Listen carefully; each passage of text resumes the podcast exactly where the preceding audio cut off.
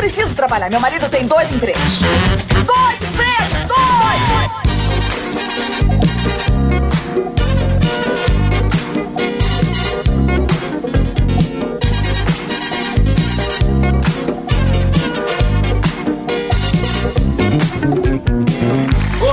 Empregados e desempregados da nossa grande nação brasileira! Começa mais um programa Dois Empregos. Na verdade, mais ou menos um programa Dois Empregos, né? E estou aqui, como sempre, com meu amigo Caio. Olá, Klaus, olá, queridos ouvintes. Chegamos ao final de mais um ano, né, Klaus? Chegamos ao fim de 2023. Pois é, Caio. E com ele vem o tradicional episódio último do ano, né, Klaus? O episódio de melhores momentos do Dois Empregos. Ideal para apresentar o programa para um amigo, porque traz aquele resumão do ano. Esse programa aqui, eu falei que é mais ou menos um episódio de Dois Empregos, porque não é 100% inédito, mas ao mesmo tempo a gente traz aqui um compilado de grandes momentos. Cara, por incrível que pareça, mesmo não sendo um conteúdo 100% inédito, esse episódio de melhores momentos sempre ranqueia entre os mais ouvidos do nosso ano, viu, Caio? É, então, porque é isso que você falou, né? É um bom episódio pra galera apresentar para novos ouvintes aí e também para relembrar as melhores histórias, né, cara? Porque aí só entra coisa boa. Tem coisa boa que acaba ficando de fora também, não tem como, mas entra muita coisa boa, né? Pois é. Então é isso, Caião. Chegamos a dezembrão, o mês em que pessoas estão ganhando panetones, algumas infelizmente só uma bolacha cream cracker.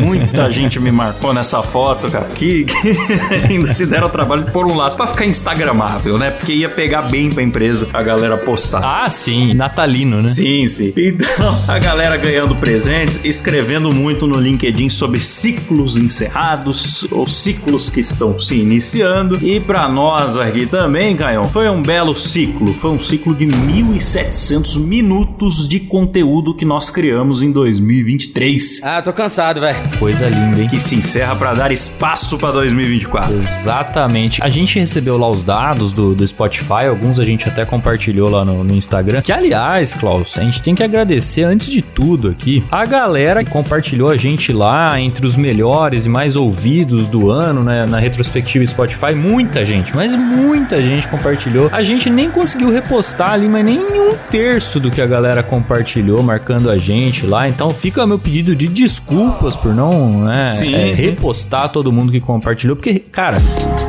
Foi muita gente mesmo, foi insano. Então, muito obrigado a todos vocês. Cara, pra mim todo ano eu me surpreendo, Pra mim é muito absurdo assim, a quantidade de pessoas que a gente chega, né? Absurdo. Essa retrospectiva Spotify que rola, a gente sente o carinho da galera em peso, né? Exato. Claro que durante o ano a gente sente através dos comentários, das histórias, falando que curte o programa, que maratona o programa e também lá no grupo secreto. Mas assim, é uma enxurrada, cara. Em dezembro começa o Spotify Rapid, todo mundo marcando a gente e uma galera fazendo umas coisas insanas. O cara que fala assim, cara, eu maratonei três vezes. Sim. Todos os episódios nesse ano. A gente tava ali no top 10 de 11.200 pessoas, Caio. Ah, antes da gente continuar, quero só avisar o pessoal que a gente vai ter um pequeno recesso na primeira semana de janeiro, né? Ninguém é de ferro, a gente vai acabar pulando uma semaninha aí depois da virada do ano, mas na segunda semana já volta com tudo dois empregos.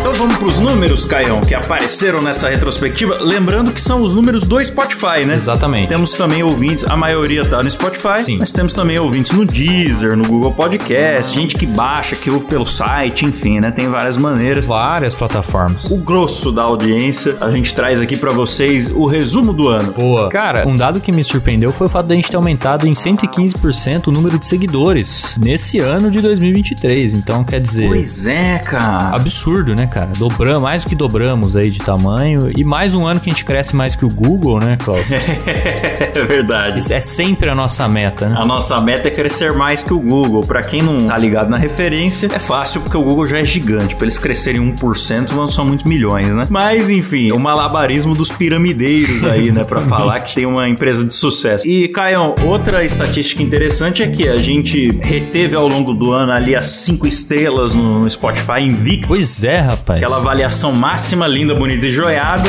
sendo aí o programa mais ouvido. Eu já falei do top 10, mas a gente foi o mais ouvido de 2,8 mil pessoas, cara. Boa. E também estamos no top 5. 2.800, né? É, 2.800. estamos no top 5 de 8.900 pessoas, cara. O que é bizarro também. Que maravilha, cara. Então aparecemos lá na retrospectiva Spotify de toda essa galera, né? Porque entra lá o top 5, então toda essa galera tava lá com dois empregos marcados. É verdade, Caio. Top 5 de 8.900, top 10 de 11.200 e 47% dos nossos ouvintes é que esse crescimento que a gente falou, né? Descobriu o podcast agora, em 2023, apesar da gente já estar tá uns aninhos aí, né? Exatamente, cara, uma galera, hein? E também, Klaus, acho legal falar do episódio mais ouvido, né? Que foi o Pérolas do LinkedIn, episódio 103. Ah. Excelente, inclusive. O da garrafa de urina, Caio. O pessoal adora. Exatamente. O pessoal adora. O indivíduo, para não parar de trabalhar, urina na garrafa na própria mesa e acha bonito, Caio. Até hoje eu não engulo esse fato. Então tá lá. Esse foi o mais ouvido do ano, né? Agora o mais compartilhado foi Saindo no Soco com Frango, que é o 96, que não é um episódio desse ano, é um episódio do finzinho do ano passado, mas foi muito compartilhado. É. Acho que o pessoal compartilha para indicar, né? Ó, ouve aqui o podcast, dá, dá, uma ligada nessas histórias aqui, que esse episódio realmente é marcante. Muito bom, maravilhosa essa história, né? Rendeu até mousepad aqui no programa. E, bom, temos também o ranking dos países, então é claro, a gente foi mais ouvido no Brasil, mas em segundo vem uma galera que tá em Portugal, terceiro Japão, quatro Angola e cinco Estados Unidos. Boa. Brasil, Portugal e Japão, eu acho que é muito brasileiro ouvindo a gente. Quando chega na uh, Estados Unidos também. Agora, Portugal e Angola me deixam em dúvida se é só brasileiro que ouve a gente, porque são países que falam português, é, né? Eu acho que não. Então, se você é angolano ou português e ouve o Dois Empregos, mande uma mensagem aqui para tirar minha dúvida. Boa, boa. E mande histórias também, né, cara? Eu tenho muita curiosidade sempre de saber como é que essa Sim. galera trabalha em outros países e tal. Eu curto demais. A gente tem episódio especial do Japão. Quem sabe não fazemos desses outros lugares também, né, cara? Um episódio de Portugal ou até Angola. Já pensou? Porra, seria foda. Exatamente. E também, cara, para terminar os números aqui, ó, a gente ficou 17 semanas entre os tops dos podcasts da nossa categoria e ficamos, a nossa melhor posição aí foi 23 Muito bom, hein? Pensando que a gente que a gente concorre com a galera famosa, rica, né, Klaus? Então é posição de se orgulhar. Pois é, colados aí em podcast do Grupo Globo, entendeu? Exato. Gente famosinha do stand-up, gente que às vezes não é famosa, mas vive recebendo convidado famoso e a gente lá com o nosso rostinho feio, Caio. Exatamente. com a minha voz de careca, que o pessoal vai fazer voz de careca, não sei porquê. Mas tá chegando lá, né, Klaus? É, é algum momento vai estar tá certo, viu? É. E aí a gente chegando lá, colando na galera, cara. Tem uns podcasts tipo Pode Pá. É. É. Só. Só. É sim. É sim. Só. Só. É sim. É sim. Meu irmão, esse papo tá massa, ó, doidão. É. Altamente cultural. Que entra lá no ranking de humor, tá ligado? E é um podcast de entrevista, tal, bem humorado, ok, mas é, entra lá no ranking com a gente. Então a gente disputa com uma galera muito gigante mesmo. Pois é, cara. Então essas paradas que o Spotify fala, né? Que você ficou várias semanas nas paradas, é o quê? O top 50 comédia ali, que a melhor posição nossa foi no 23 nesse ano. E mais algumas vezes a gente também entrou no ranking geral, não só comédia, né? Nos top 100. Isso. Eles têm um ranking de episódios que, se não me engano, é um top 200, viu, Claudio? Mas é episódios, não é programas, né? Não é podcasts, é o episódio. Episódios mais ouvidos de um determinado dia, né? Isso, exatamente. A gente conseguiu entrar algumas vezes nesse ranking. Não veio esse número na retrospectiva Spotify. A gente tá colocando esse dado aqui porque a gente verificou mesmo. E isso eu achei muito foda, cara. E outro dado que não está na retrospectiva Spotify é porque essa retrospectiva fala dos dias que a gente ficou no, no ranking, mas tem uma outra estatística que considera outros apps, além do Spotify, né? As plataformas de áudio em geral, ou seja, downloads mesmo do nosso programa, não importa por qual meio, e que considera o período todo do ano e não só aquelas semanas, né? Sim. Que a gente ranqueou. E nesse ranking geral, cara, quem fornece é a Triton Digital. Eles são uma empresa aí que fornece relatórios para grandes plataformas de áudio, né? Uma empresa especializada em tecnologia de áudio digital, né? No ranking deles de América Latina, nós estamos entre os 100 programas mais ouvidos, cara. Foda, hein? Esse eu acho que foi a nossa melhor estatística do ano, Caio. Me deixou muito feliz. Até fiz texto no LinkedIn pra agradecer, pra você ter ideia. Eita, beleza. Seu texto vai entrar no Pérolas do LinkedIn 2, Klaus? Será que vai? Mas eu não usei a palavra gratidão e nem ciclo, viu, E nem pipoca. Não, e nem pipoca. É, é que o pessoal não vê, Klaus, mas eu tô nesse momento gravando podcast com um pote de urina aqui em cima da mesa, de tanta dedicação que eu tenho pra estar aqui, entendeu? Eu poderia estar mijando, mas não, eu tô meu mijo num- numa garrafa e tá aqui do meu lado. Maravilha, Caio. Isso que é uma boa filosofia de trabalho, hein? Boa. E aí, claro, a gente quer agradecer, sem dúvida, cada ouvinte que nos apoia, seja divulgando para um amigo, seja mandando história, seja maratonando, participando do grupo secreto, pagando assinatura. Tem muitas formas que a galera faz com que isso seja possível, com que esse programa continue sendo possível aqui. Sim. Eu lembro que a gente saiu do quinzenal pro semanal com muito medo de não conseguir manter o programa, dá muito trabalho, não dá retorno, sabe? Aham. Muito esforço, pouca gente ouvindo. É o que, Klaus? É que agora o Dois Empregos passa a ser semanal. Episódios semanais do Dois Empregos. É isso Pelo aí. menos por uma semana isso tá garantido. Tá garantido.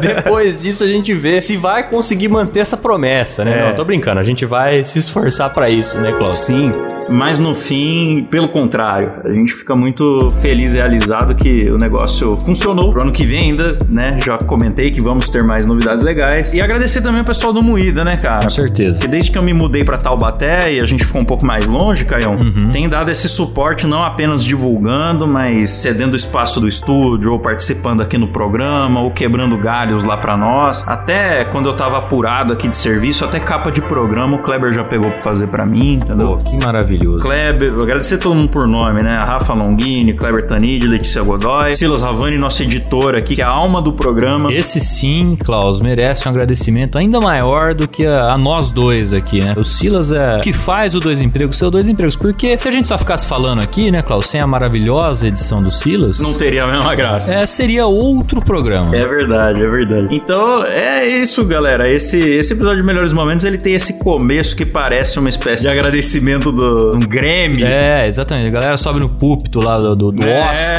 né? Mas nós não ganhamos Oscar porra nenhuma, né? Mas a gente Não. tá agradecendo todo mundo aqui. Não ganhamos, mas a gente fica feliz como se fosse, porque Exato. afinal de contas, cara, volta e meia, sabe aqueles pensamentos das duas da manhã que você tem? Sim. Volta e meia eu paro pra pensar, caraca, cara, mas são milhares de pessoas. O cara tá no ônibus e tá com a minha voz Sim, ali no, no- na orelha dele, a voz do Caio, tá ligado? Bizarro. O cara tá em qualquer lugar, tá num trator ali no, no agro, tá no caminhão, tá no aquário mergulhando, fazendo limpeza do aquário lá. né? Isso é, isso é mágico, galera. Não sei, nem, não sei nem o que dizer, entendeu? É um negócio fantástico, cara. É o que me faz ter vontade de continuar produzindo conteúdo, é isso. Exatamente, cara. Saber que a gente impacta de alguma forma aí, né? Porque se fosse pela grana que a gente ganha, né, Klaus? Ah. já não existiria mais. Mas é, vamos ver, né? Eu acho que 2024, quem sabe, né, Klaus? Eu acredito, Caio, que 2024 teremos um dois empregos mais patrocinado.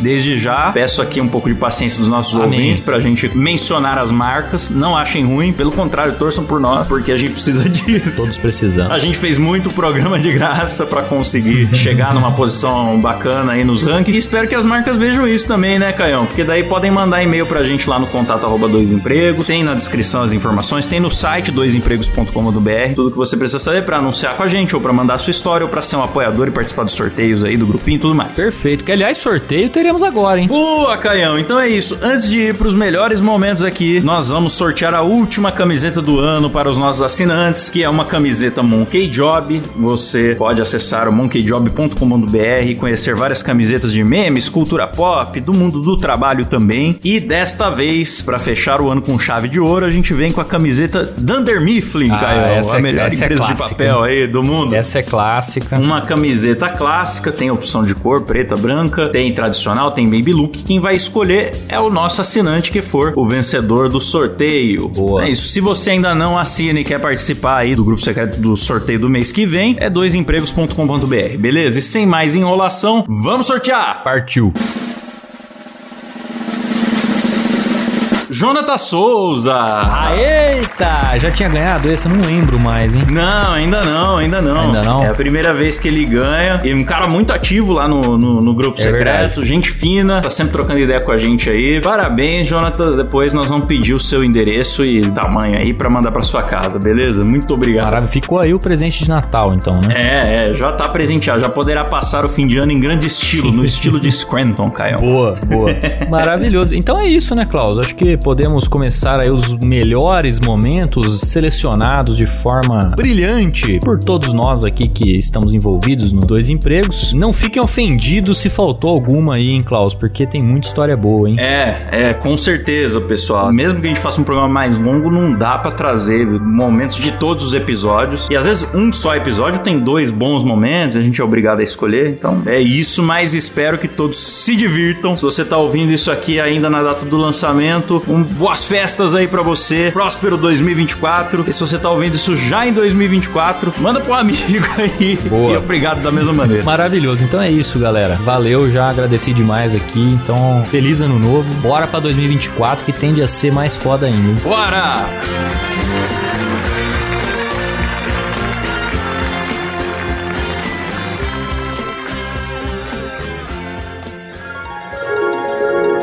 Próxima aqui é do César Gouveia. Ele fala: Tudo começou quando eu era um protótipo de advogado. Era fim do expediente de uma sexta-feira pré-happy hour e eu crente que só teria que enrolar, digo, trabalhar por mais algumas horas e depois ir gorfar no pé dos advogados.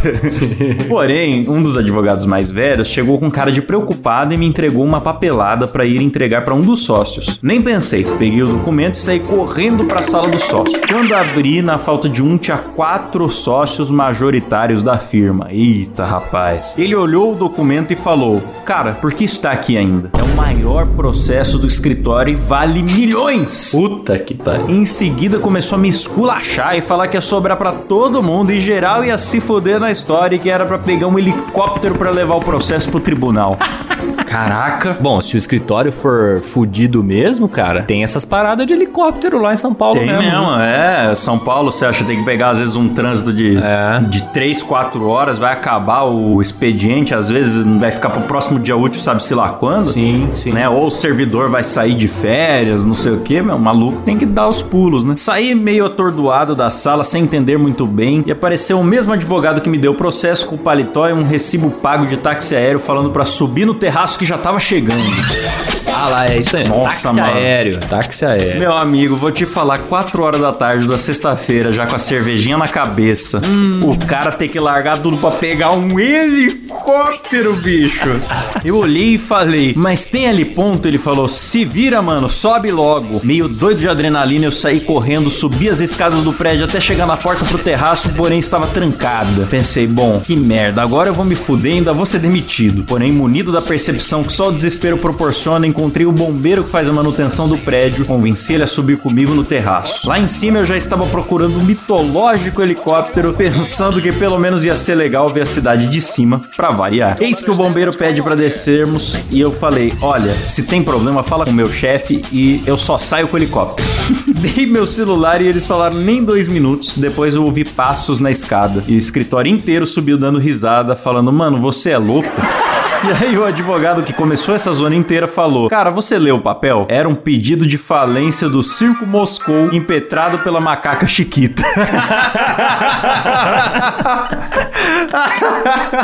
Ríamos muito e fiquei o resto do mês sendo chamado de piloto. É o cabandante Abilton, hein? ô? Adoro o programa e ouço todos os dias. Um abraço e espero que tenham gostado. Cara, que história sensacional, bicho. Sensacional, hein? Nosso amigo História Cabandante. Abilton, é, Cabandante César Gouveia, hein? Eu já ia pegar é, o, o- o helicóptero e ir de forma inédita e ao vivo pro tribunal com o processo da macaca, hein, velho? Mano, você imagina o desespero do maluco, cara, que tava lá de boa, de repente descobriu que ele teria que pegar um helicóptero pra levar o processo, porque o negócio já tinha que ter sido feito. Isso aí podia fuder a empresa inteira. Cara, eu amei essa pegadinha. Melhor que isso, só se tivesse sido às 5 e meia e tivesse contratado o Marrone pra esperar ele lá em cima. Aí, realmente, mais, né? Ia sair cara a pegadinha, né? A pegadinha acaba com o Marrone chegando, É. tirando aquele óculos de piloto, assim, e falando, e aí, bora? Ó, pro ano que vem, fica a sugestão. Vê se na cidade de vocês tem um sósia do Marrone que vai ser a cereja no bolo pra essa pegadinha ficar bem executada. E põe uma JBL do lado de fora da porta trancada já com o barulho do, do helicóptero. Ai, maravilhoso, cara, maravilhoso. Adorei essa história mesmo, cara. Muito Dá boa. um abraço aqui pro César Gouveia, sensacional essa história. Valeu, César. Muito boa. Thank you. Uma outra aqui, cara, que é deprimente. De- deprimente. Você já sabe qual que eu vou falar. o, cara, o cara colocou uma foto, bicho, da mesa do escritório dele. Tem um notebook atrás, tal, todo o aparato do escritório. Uma garrafa cortada com urina dentro. Urina. Você não identifica logo de cara, mas ele faz questão de dizer o seguinte: essa foto é icônica e clássica na minha vida. Nossa, meu Deus. Isso na garrafa é urina. Eu fiz no escritório para não largar o posto sozinho e não perder nenhum atendimento. Era 2016 e isso diz tudo sobre minha filosofia de trabalho. Nossa, Se uma meu garrafa de amigo. mijo diz tudo sobre a sua filosofia de trabalho, meu chapa, eu é que não quero trabalhar com você. O cara quer dar uma lição de, de sacrifício, né? Enaltecendo o sacrifício ali e tal. Mas eu não aceito lições de uma pessoa que tem urina na mesa. Se você tem urina na sua mesa de trabalho, você perdeu toda a moral de dar qualquer lição.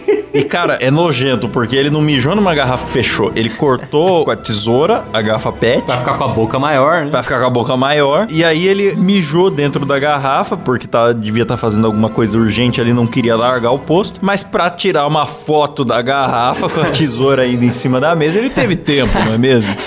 Não, e depois, como é que fica? Ele pegou essa urina e jogou em algum lugar, jogou pela janela? Ou ele ficou trabalhando com um pote de urina o dia inteiro do lado dele? Porque é inaceitável isso, bicho. Como ele disse que é uma foto icônica e clássica da vida dele, cara, se algo icônico e clássico da sua vida é uma garrafa cortada com mijo, essa vida realmente tá complicada, né? Aí, se é icônico e clássico, Caio, eu só espero que ele tenha emoldurado essa garrafa de mijo, né? Colocado de repente num cubo de acrílico e decorado a sala dele com isso. Olha, eu não duvido desse pessoal, Klaus. Eu não duvido desse pessoal, cara. Ele pode muito bem ter feito um altar pra essa garrafa de urina na casa dele. É, é. E, cara, beleza, o cara fazer sacrifício no trabalho, tudo bem. Mas isso aqui é o que o pessoal tem feito, não é falar, olha, eu me sacrifiquei. É uma glorificação do cansaço. Ah, Sim. você trabalha, mas eu trabalho mijando na mesa. E, nossa, cara, é é uma competição de quem é mais masoquista, é o que eu sinto que tem acontecido aqui no LinkedIn, viu? É, então, mas essa é a crítica, né? A grande crítica que eu tenho é justamente porque a galera aposta, porque é uma competição de quem tem o pau maior, né? Só que de É. outra forma, né? Exato. Então, assim, o cara quer mostrar que ele é foda porque ele não larga do, do posto de trabalho nem pra mijar, tá ligado? E os outros casos aí foi a mesma coisa, né? Quimioterapia lá, tudo a mesma coisa, cara. E isso que me irrita profundamente, bicho. Porque aí a galera que olha acha que se você não fizer esse tipo de coisa, você tá sendo um péssimo empregado, né? E, porra, tem nada a ver, né? É, cara, eu, se eu tivesse que escolher alguém pra contratar, eu não contrataria uma pessoa que posta uma garrafa de mijo, não. Ah, pelo amor de Deus. Deu uma garrafa de mijo na mesa, não. Eu prefiro um cara que produz um pouquinho menos e vai e usa o vaso sanitário como as outras pessoas, viu? Com certeza, até porque pode dar problema, né, cara? Se todo mundo da empresa adotar essa É. Nossa. estratégia aí, você imagina É. como é que não fica o, o fucheiro no escritório? Ah, e esse mijo até a boca de uma garrafa cortada com tesoura aí, meu amigo, pra ele derrubar esse mijo aí é dois palitos. aí ele ia mas perder três horas de produtividade limpando mesa, o escritório ia ficar com cheiro de mijo, ninguém mais ia trabalhar. então ele assumiu um risco aí que não foi tão bom assim pra empresa, não. Mas basta uma enroscada do mouse ou tentar enfiar um USB ali É. pra ele bater nessa garrafa aí e cair mijo no computador na mesa Nossa, inteira. Até pra levar pra jogar fora, do jeito que tá essa garrafa aí, se ele não for bem devagarzinho, Se de repente ele apertar, se chegar um colega inadvertidamente e der um tapinha nas costas, ô, como é que vai? Aí, então, é mijo pra todo lado. não dá. Não tem cabimento um negócio desse. Por favor, não façam isso. A próxima história aqui, Caião, é uma história de um ouvinte anônimo. Boa. Ele fala: Bom, essa história não é minha, já que tenho 15 anos e pessoas na minha idade são vagabundos. essa história é do meu pai que trabalha no hospital no setor de radiologia, o famoso raio-x. Bom, normalmente no seu trabalho encontram-se pernas, mãos, braços e pés quebrados e destroçados. Mas um dia foi diferente. Um homem de baixa estatura e de características em seu biotipo europeu, ou que meu pai chamou de alemão baixinho, chegou para fazer um raio-x após um assalto. Mas o estranho é que não se observava nada de errado no homem, nem um pé manco, como meu pai relatou. Meu pai achou muito estranho, mas não se opôs a fazer o raio-x. O paciente anão, já tá chamando, era europeu, virou alemão baixinho, agora virou anão. Agora é um anão, é. Isso. Tá colhendo ao longo da história. O paciente anão exclamou que sentia fortes dores na região pélvica. E ao finalizar o raio-x, percebeu um formato de cenoura dentro de uma camisinha nos exames feitos antes. O raio-x, meu pai sabendo que tinha espinha no peixe, perguntou ao Lumpa Lumpa, ao Umpa Lumpa, né, o que havia ocorrido para ter uma cenoura de 23 centímetros colocada em suas nádegas. Meu Deus do céu. Imagina o assalto, Claudio. Imagina um assalto. O cara foi assaltado e saiu com uma cenoura no cu. Pois é, hein, cara. Ele foi, ele foi assaltado, ele tava caçando perna longa, Então, né? Que será que muito aconteceu? esquisito. O Umpa Lumpa contou que ao ser assaltado foi obrigado a deixar o ladrão colocar uma cenoura de 23 centímetros dentro de uma camisinha nas suas partes baixas. Ó, cara, eu já vi notícia do cara ter um objeto estranho no, no ânus, no reto, e ele falar que caiu pelado, sofreu um acidente doméstico. Muito comum. Por acaso caiu pelado em cima de uma lâmpada, ou de um pepino, de um rabanete. Não, do- aconteceu recentemente com um senhor de idade na França, diz ele, que caiu e enfiou uma bomba no cu, né? E aí tiveram que evacuar o hospital, inclusive, porque iam fazer a retirada do objeto. É, geralmente o cara fala que caiu. Agora, de dizer que um estranho me abordou na rua, me apontou uma arma, se deu o trabalho de colocar camisinha numa cenoura e me obrigou a ficar pelado e introduziu essa cenoura em mim, e não houve marcas de, de agressão física aqui, pelo que o colega relatou, né? Tava Sim. tudo certo com ele. Sim. Apenas, ele não teve nenhuma reação, resistência. Apenas ele falou: não, sendo assim, né? Já que estou sendo assaltado, vamos introduzir normal. Isso é uma coisa que acontece no assalto. Logo após o conto de extrema veracidade, contado pelo anão do Rodrigo Faro, foi retirada a cenoura do rapaz. Após isso, o alemão baixinho ficou conhecido no hospital como Cenourinha. Grande cenourinha, parabéns. Ai, ai, eu acho que essa vai ser a capa do programa, hein, Caio? O Cenourinha. Depois de alguns dias, o Cenourinha reapareceu de novo no hospital com uma lanterna enfiada naquele lugar. Meu Deus do céu. Uma lanterna. Ele saiu de Cenourinha pra vagalume, Caio. A história. A história foi que ao pescar se desequilibrou e caiu na caixa onde estava a lanterna e acidentalmente caiu de bunda na Ah lanterna, Caio. Essa é a clássica, Cláudio. Essa, Essa é é a clássica. clássica. Tá certo Essa é que assim, clássica. quem é que pesca pelado, né, bicho? É o cara, pô, pelo amor de Deus, cara. Ele tá pe- na- Nossa, cara. Esse cara tem azar, hein? Coisas entram na bunda dele por diversas razões, cara. Impressionante. Por favor, não falem meu nome por motivos óbvios. E que tal uma cenourinha, Klaus e Caio? Não, obrigado, cara. Eu não. Vou passar. Não, não gosto, tenho até, sou alérgico. não posso consumir cenoura, não. Fora as brincadeiras, obrigado por fazer meus dias de vagabundo mais felizes com dois empregos. Sensacional, que história. bicho. Obrigado a você, hein, cara. Cara, imagina, cara, ele tem 15 anos. Imagina na escola dele o quanto que essa história não circulou. Ah, mas você não com sabe. certeza. Ontem meu pai atendeu cenourinha. Agora vocês já podem trocar pra vagalume, tranquilamente.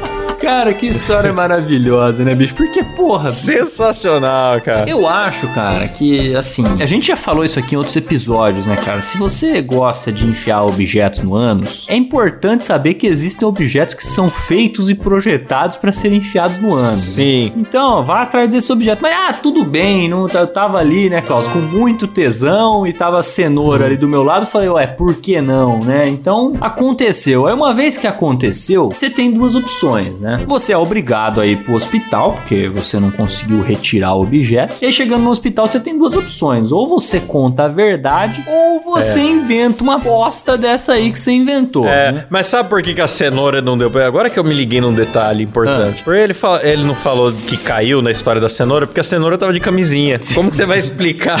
E como que a cenoura ia estar em pé também, né? É, como que você vai explicar que você tropeçou e caiu numa, numa cenoura de camisinha? É difícil.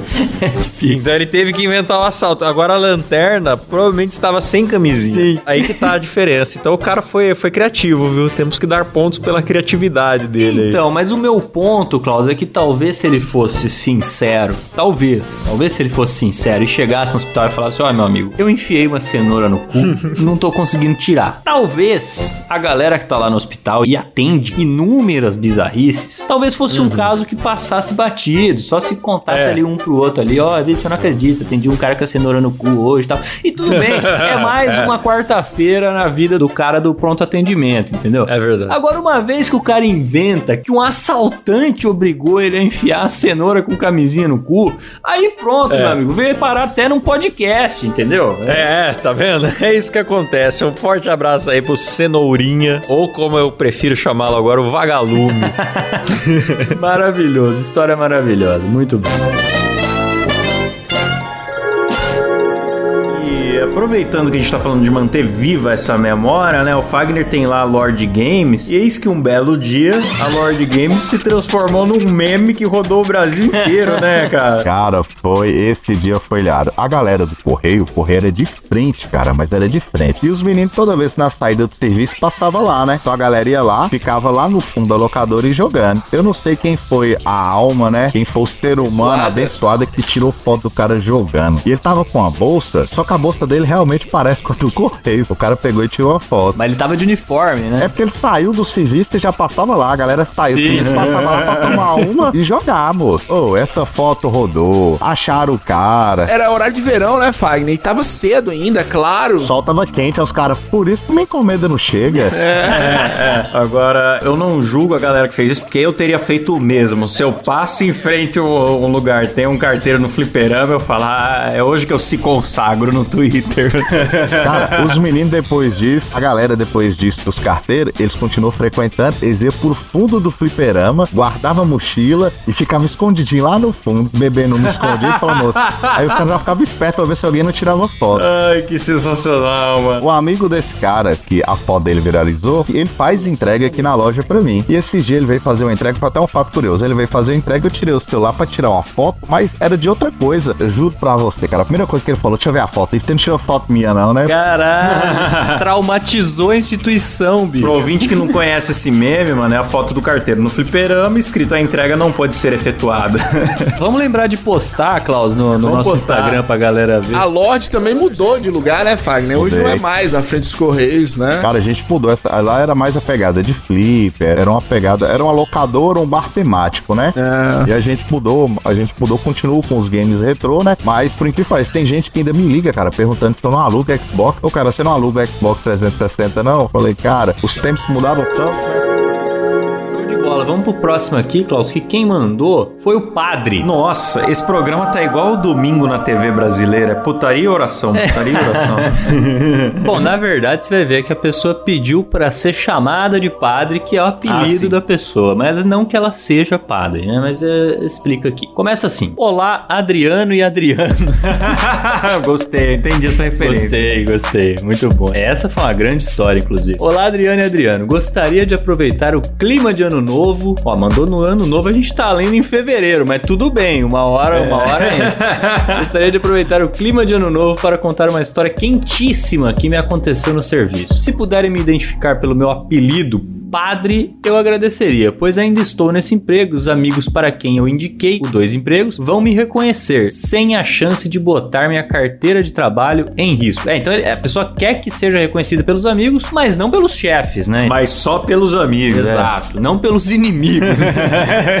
Exatamente. Eu trabalho em uma padaria de supermercado. Um lugar infernal, mas rende muitas histórias. Rapaz, trabalhar em padaria não deve ser fácil não, viu, Klaus? É comida o dia inteiro, bicho. Comida boa, né? E é quente e tem que atender o público. É, tem isso também. Você tem a tentação, e você tem o desafio físico, e você tem a raiva, porque com certeza o atendimento ao público você passa a raiva. contato com o povo, né? Sim. Nem sempre é agradável, né? É, ele continua aqui. É um lugar infernal, mas rende muitas histórias. E fiquei com o serviço de preparar um porco para a ceia de ano novo de um dos clientes mais importantes desse mercado. Então o cara encomendou um porco, bicho. A merda já começou logo na preparação. Há um jeito correto de preparar um porco, um processo delicado que tem que ser bem feito, ou fica muito feio. E o meu gerente não parava de dar palpites errados. Tudo que eu fazia, ele queria pôr a ideia dele no lugar, ensinando o cozinheiro a cozinhar. Nossa, bicho. Puta que pariu, é chato. Literalmente ensinando o padre a rezar a missa, né? Tem, é,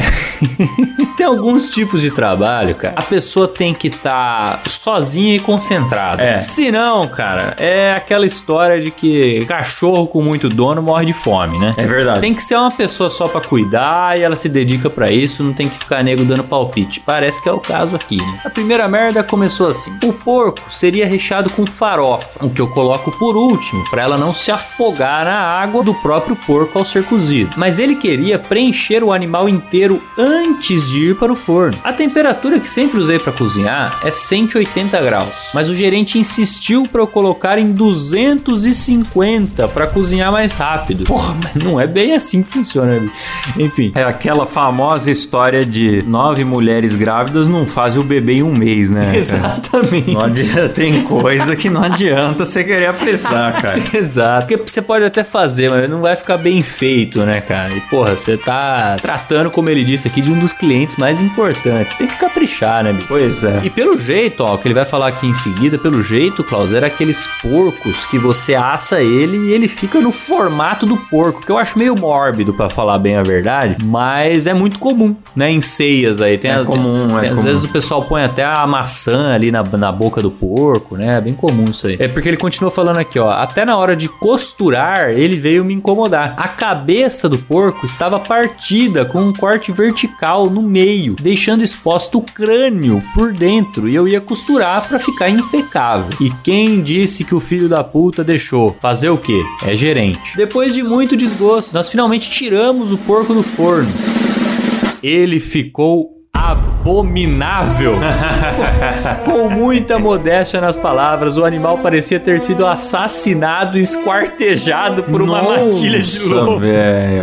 Por causa da temperatura muito alta, ele não cozinhou bem por dentro e escorria sangue. Nossa, torrou por fora e expurgou por dentro, né? A farofa estava encharcada e os pontos da costura na barriga, que ele insistiu em fazer do seu jeito, deixaram a farofa escorrer como vísceras. A Nossa. pele da cabeça soltou e os dois lados do crânio do porco ficaram partidos, com todos os dentes da boca. Uma cena diabólica. Caralho, vai imaginando aí, ouvinte, vai imaginando. É uma descrição de filme de terror, Sim, né, cara? exatamente. Realmente virou uma gárgula demoníaca, o bicho, cara. Doideira. Olha só que absurdo. Ele continua. E o pior de tudo, o cliente já estava quase para chegar e não tinha o que fazer. Eu arrumei aquele homicídio suíno em uma bandeja enfeitada e fui junto ao gerente entregar aquela encomenda de merda. Fora da área interna da padaria, eu estava com o porco em mãos, enquanto o gerente justificava o homicídio para o cliente. Estava indignado com aquela merda em minhas mãos. Quando eu olho para o lado, havia uma mulher, seu filho de uns 5 anos. Aquela criança olhou pro porco e começou a gritar e chorar de medo. Meu Deus do céu! Cara, o porco destruiu o ano novo, entendeu? Ele- o porco ficou amaldiçoado, cara. Ele olhou dentro da alma da criança, entendeu? Porra, cara, porque ó, tem comida ruim, tem comida feia e tem comida que assusta a criança, né?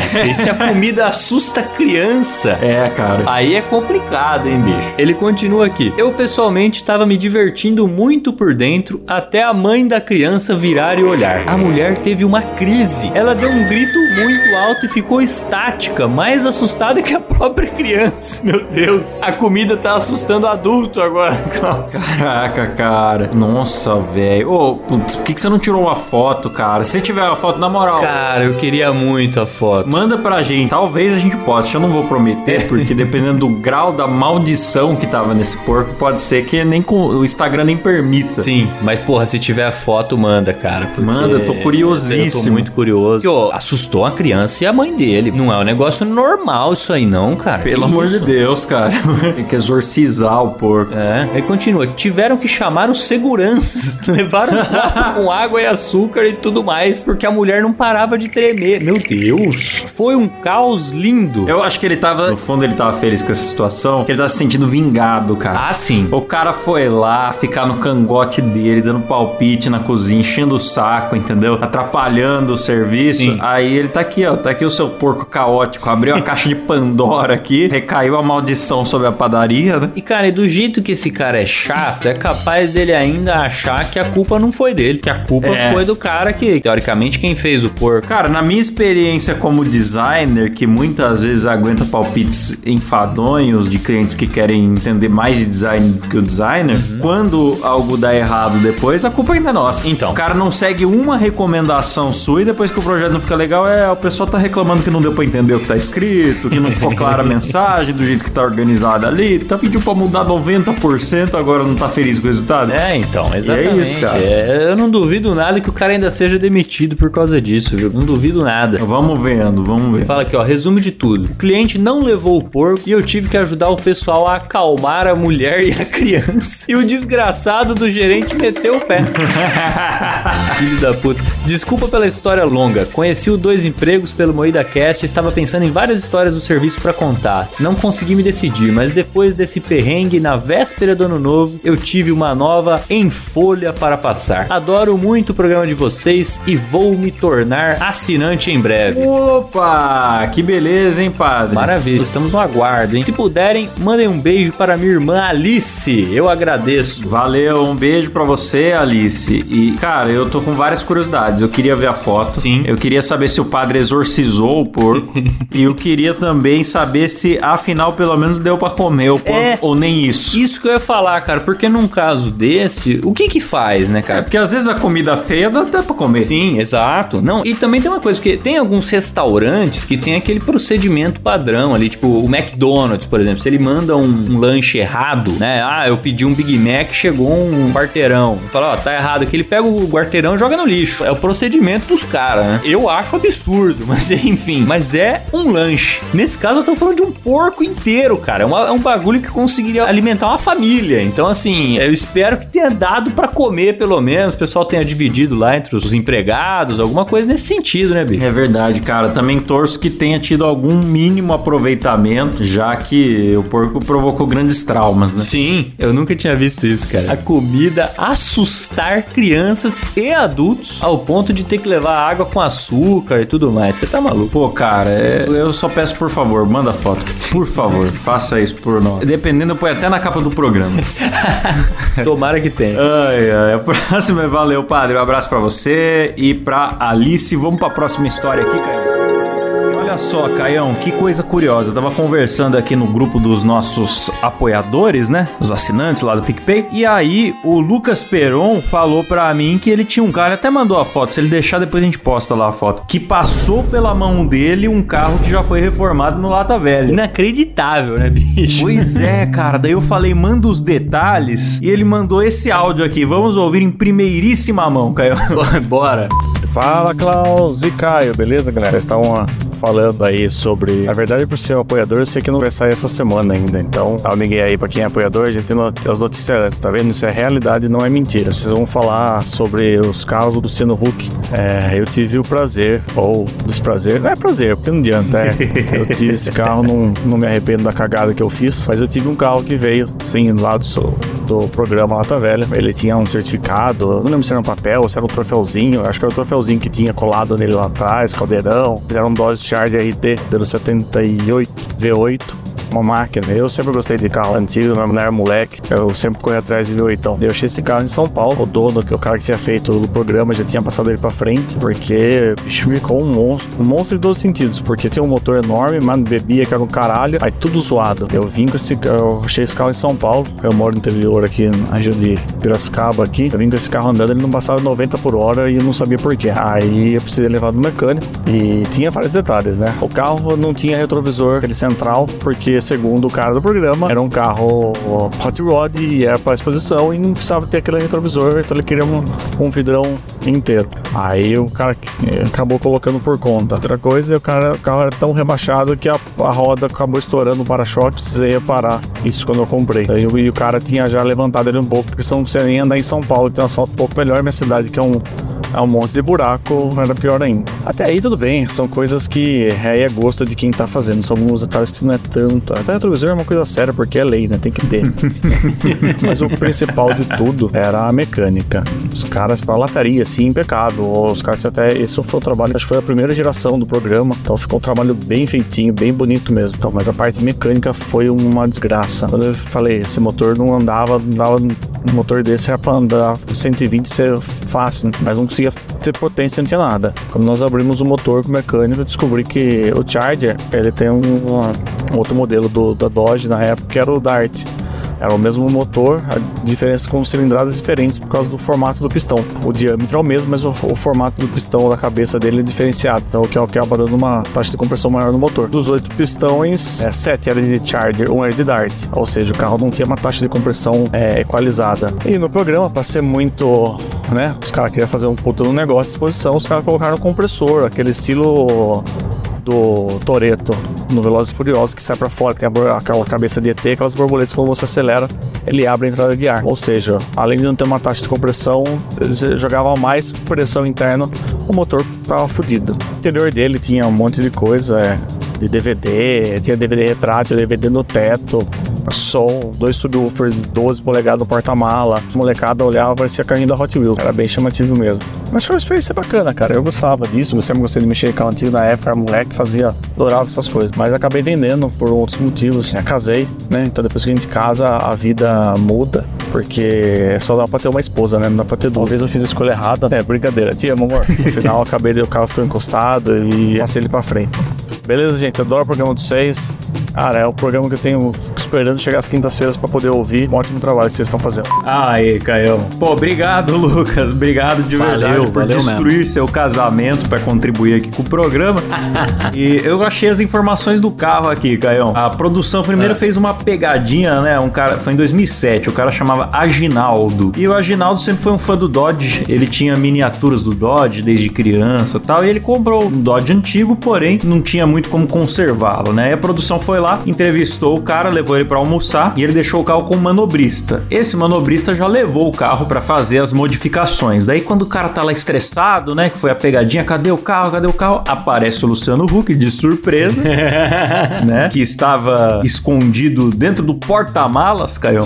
E aí ele, enfim, alivia, né, o Aginaldo, fala: "Não, fica tranquilo, nós vamos te dar uma participação no Lata Velha, mas para isso, para isso você terá que fazer a cena do filme do Roberto Carlos em ritmo de aventura." Ah lá. cantando Eu Sou Terrível. Pois é.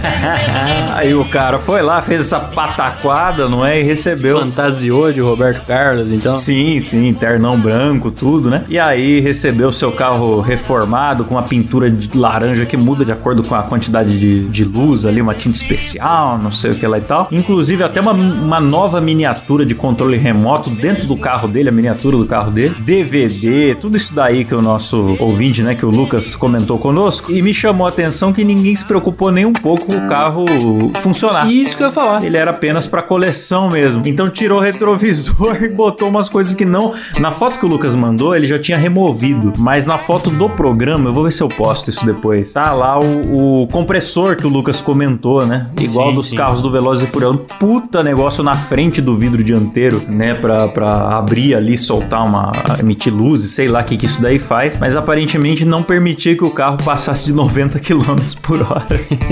É, então, o que demonstra que é aquilo que a gente falou, né, cara? Davam aquela garibada no Uma carro. garibada. Era um bagulho meio cenográfico, aparentemente. Porque ele elogiou, né? O Lucas elogiou a questão da pintura, Da lataria, a questão né? da lataria e tal. Apesar que na limousine lá bizarra não teve essa. É, Mas lá os caras quiseram juntar um carro no outro, É, né, bicho? Teve esse capricho, mas ele, ele falou que isso é indiscutível, né? Até por fora ele me falou, não, é indiscutível, o trabalho trabalho de lataria, pintura e tal foi excelente, mas a mecânica. É, a, é a mecânica que embaçou, né, cara? O negócio de fazer o carro cumprir a, a função básica do carro é que é o problema, viu, Cláudio? Pois é, porque na época saiu num blog, eu eu fui achar isso num blog, uma, uma matéria de 2009 que falava que o motor foi restaurado e aumentada a potência de 40 a 50%, ganhou rodas de liga leve. Aí você vê essa descrição, você fica impressionado. Mas o que, que a pessoa que usou o carro no dia a dia aqui, eu fiquei feliz que teve essa participação. Bom demais. O que, o cara falou pra nós? Tava tão rebaixado que não conseguia circular normalmente em São Paulo. O motor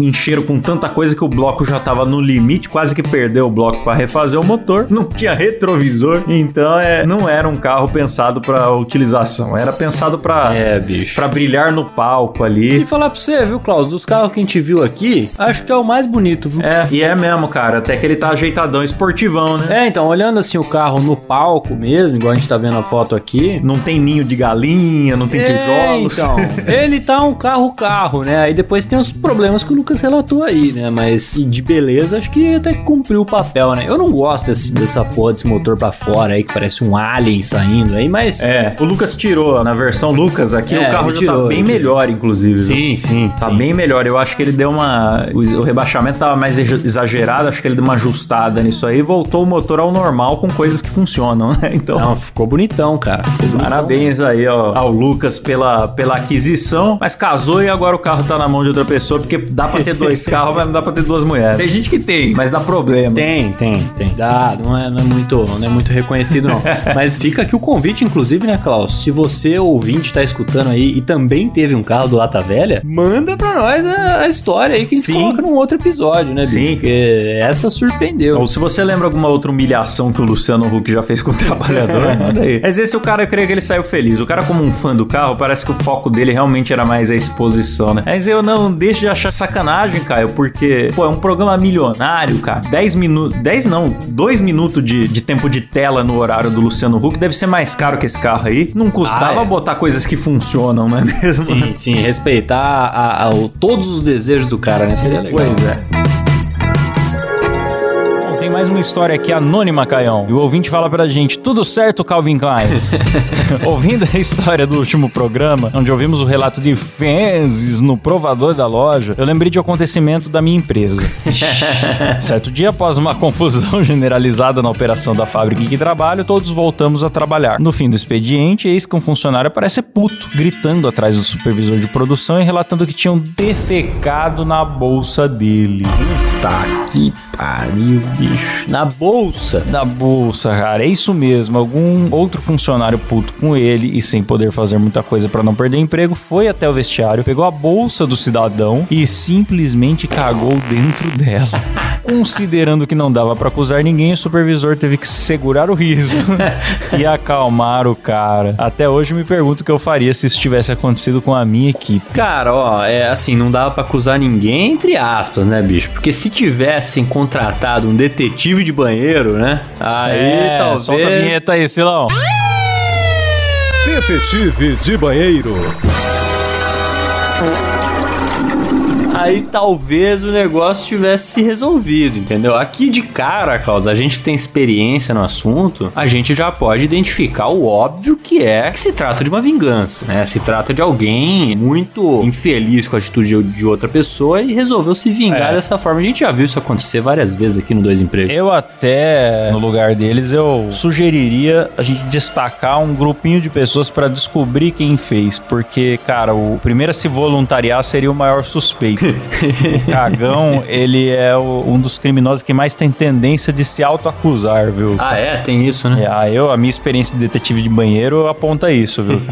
Acho que ele queria, pra ficar acima de qualquer suspeita, ele iria falar: Não, deixa que eu ajudo a Sim, descobrir, cara. Ó, eu saí aqui às três, não vi ninguém. Então, é porque aqui no, num caso desse, a gente tem que contar com investigações alternativas, né? Porque não dá pra você contar com um teste de DNA, por exemplo, que determinaria com facilidade facilidade quem é o sujeito, né? Igual houve esse boato, não sei se se concretizou, mas o sujeito que cagou lá na- no gabinete do Xandão parece que iam colher amostras ali de, de- das fezes pra fazer exame de DNA ali, e descobrir quem é o rapaz, viu?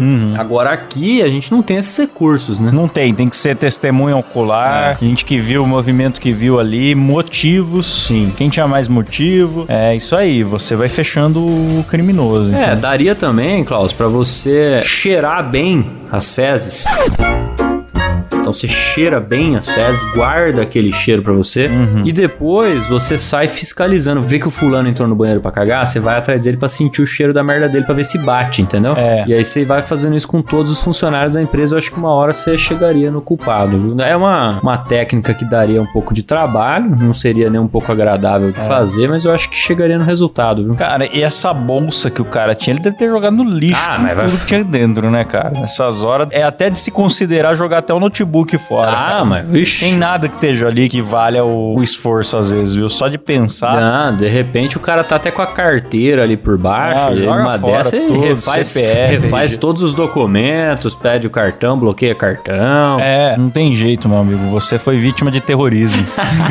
É terrorismo mesmo, não tem, não tem como falar outra palavra não. Bora pra próxima? Bora pra próxima aí, Caião. Hoje eu convidei o Dé pra estar aqui no programa com a gente pelo seguinte: conheci o Dé lá em Londrina, visitando minha família, e ele é um cara que tem muita história pra contar. Que ele tem uma carreira aí que começou lá no seminário, né, Dé? Mais ou menos isso. E aí, depois foi pro mercado de trabalho. A gente até tinha falado de botar um, um título no programa de seminarista à vida louca, ou qualquer coisa do gênero, porque o cara tem muita história e a gente tá aqui pra ouvir algumas delas. né? O que, aliás, já fica a minha primeira dúvida aqui. É seminarista de padre mesmo ou não? Exatamente. Na realidade, o título não seria nem de seminarista vida louca, seria de seminarista travesti. O louco!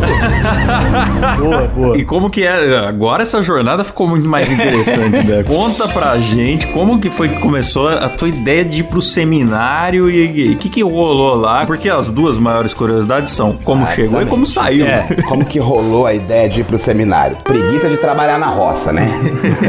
Você era de fazenda mesmo, né? Que, É. aliás, é justificadíssima essa preguiça. Claro, Sim, o mundo sim. é dos espertos, né? Aí aparece aquela velha oportunidade de fazer faculdade, sem gastar um centavo, vida boa, comendo, bebendo e dormindo, melhor do que trabalhar na roça no sol, né?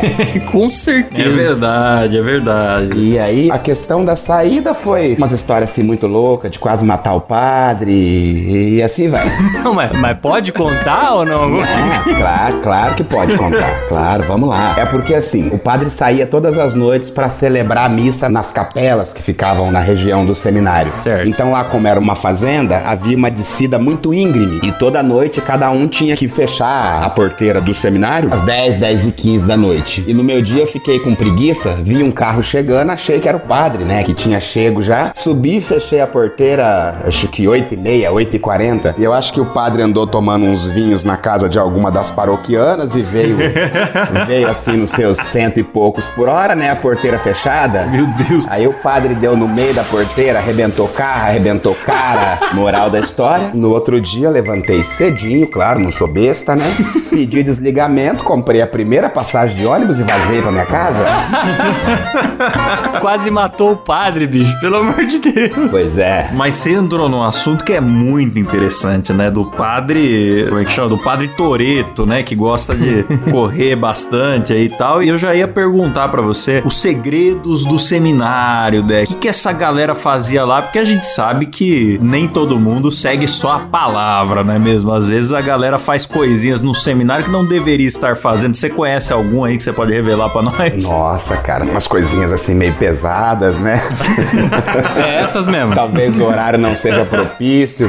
Ah, a gente pede pro ouvinte escutar depois das Só 11. se for, só se for. Seminarista levantando de madrugada pra ir no quarto do pai. Ixi, rapaz. Mas não era pra oração? Era, era pra oração, mas aí é aquela oração que você faz assim no microfone individual, né?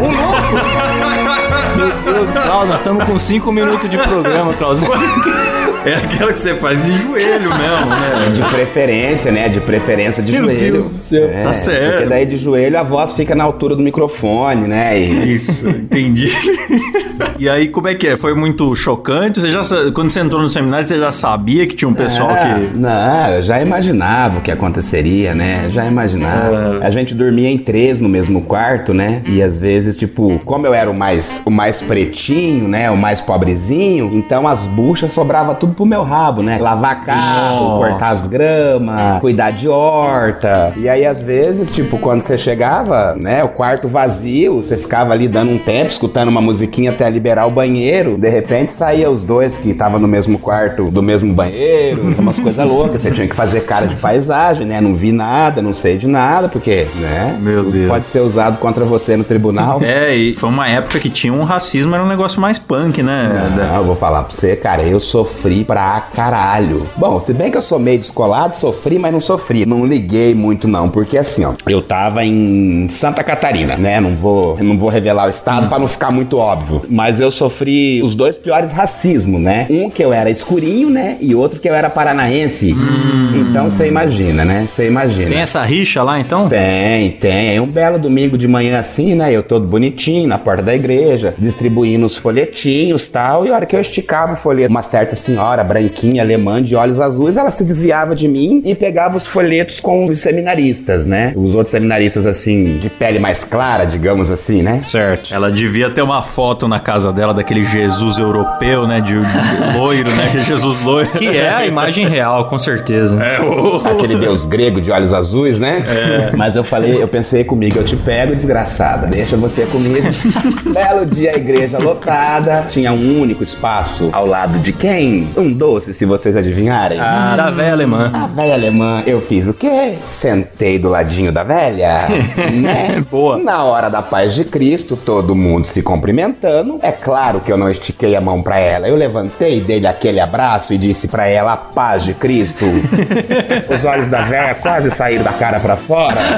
Moral da história, nunca mais apareceu na missa domingo de manhã. Meu Deus do céu, caralho, bicho. Eita. E ela era uma das grandes benfeitoras do seminário. Benfeitoras é o quê? Que mantém financeiramente o seminário. Sim. Aí o nosso Nossa. padre falava, o nosso formador falava assim: Nossa, preciso visitar a dona Fulana de Tal, porque nunca mais apareceu na missa. É, padre, pois é, precisa mesmo, né? Será que ela tá doente? Aconteceu alguma coisa com ela? Será que foi pra glória? Porque eu também tô sentindo falta dela. mais ou menos por aí, mais ou menos por aí. Então você foi responsável por falir o seminário e, e quase matar o padre. Ah, Eu quase coloquei o seminário a perder, cara. A gente que acha graça de tudo, né? Então vamos, vamos lá mais uma. Teve, teve uma ordenação sacerdotal no seminário e me incumbiram de fazer a primeira leitura. E o seminário lotado, bispos de tudo quanto é lugar, caralho a quatro, e freiras, e padres, e seminarista. Nossa, tinha mais padre e seminarista do que gente. E, e aí, o que que o padre sempre pedia pra gente, né? Pra você ensaiar a leitura com antecedência, pra você fazer uma leitura bonita, tal, tudo mais. Lá vai eu, coloquei a batina, belo, formoso. Só que eu não ensaiei a leitura, eu não sabia nem o que leitura que eu ia fazer, mas o livro estava aberto e comecei. Leitura do livro do fulano de tal, assim diz o Senhor, que não sei o que. E aí um determinado fulano lá da Bíblia que eu não lembro o nome, pegou um casal de rola. nesse casal de rola, eu já imaginei a rola com a rola e me deu uma crise de riso em plena missa. e eu não conseguia parar de rir, os formadores olhando pra minha cara e o bispo olhando pra minha cara e eu pedi desculpa, comecei a leitura novamente, a hora que eu cheguei na porra da rola, eu comecei a rir de novo, moral da história. Outro seminarista teve que subir e terminar a leitura pra mim. O problema foi a cagada que eu levei do padre depois, né? Ah, cara, realmente você procurou uma profissão que é complicado, porque eu falo também, eu e o Caio, a gente também não tem maturidade. É, não tem. Eu não sirvo nem pra ir pra Portugal, que tem esses papos de pegar a bicha do ônibus, não sei o que. Aí tem a feira da foda e tal. Eu falo, meu, eu não conseguiria ficar uma semana lá e ser levado a sério, porque, enfim, eu não ia conseguir conversar com as pessoas. Mas se você tem problema em pegar a bicha do ônibus, deixa o ônibus e pega a sua bicha, porra. pois é, pois é. Aí eu, meu, eu não posso ir pra Portugal. Agora eu tô vendo também que eu não poderia ir pro seminário, porque daí tem esse negócio de varão, e quando a quinta série tá na, na sua alma, não dá, né, cara?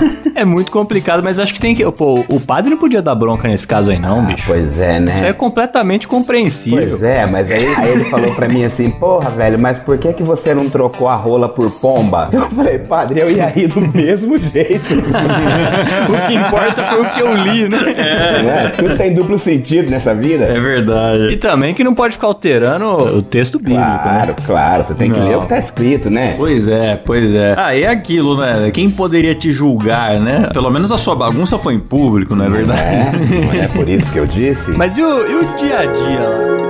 Ler a primeira história aqui que foi selecionada pelo Caião na coletânea da desgraça, que é do Cebolinha, do ouvinte Cebolinha.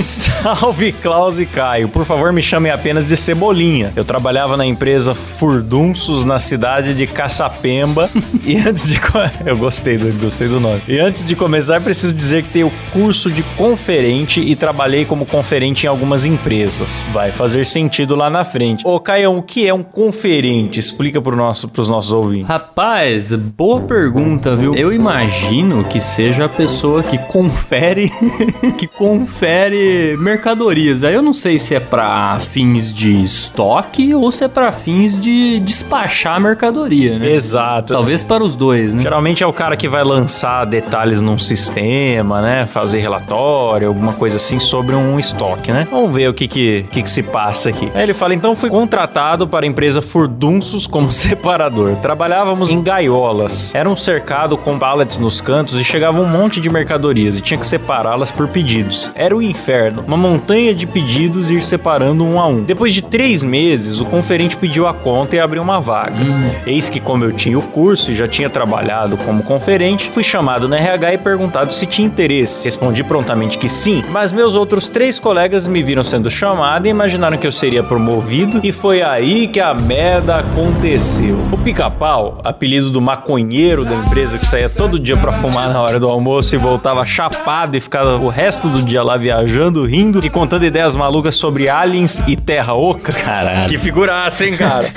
que figuraça, hein? Terra oca é bom demais. Terra oca, bicho. Essa é maravilhosa. Tem os extraterrestres e tem os intraterrestres, viu, cara? Ô, tem essa teoria? Tem, tem. Caralho. Os povos que vivem sob nossos pés ali. Uh, essa é sensacional, hein? Sim. Vou buscar saber. Procure, procure saber. Acho que até o Urandir já mexeu com esse lado aí. viu? Ah, então, então tem coisa boa. Deve ter muita coisa boa. Ele ficou pistola porque eu ia ser promovido e ele não, sendo que ele tinha cinco meses a mais de empresa que eu. E começou um motim que a empresa não valorizava o tempo de casa do funcionário. Mas, bicho, o tempo de casa. Ou é que o tempo pra ele tem que ver, né, Caio? Que o tempo pra ele passou muito mais devagar.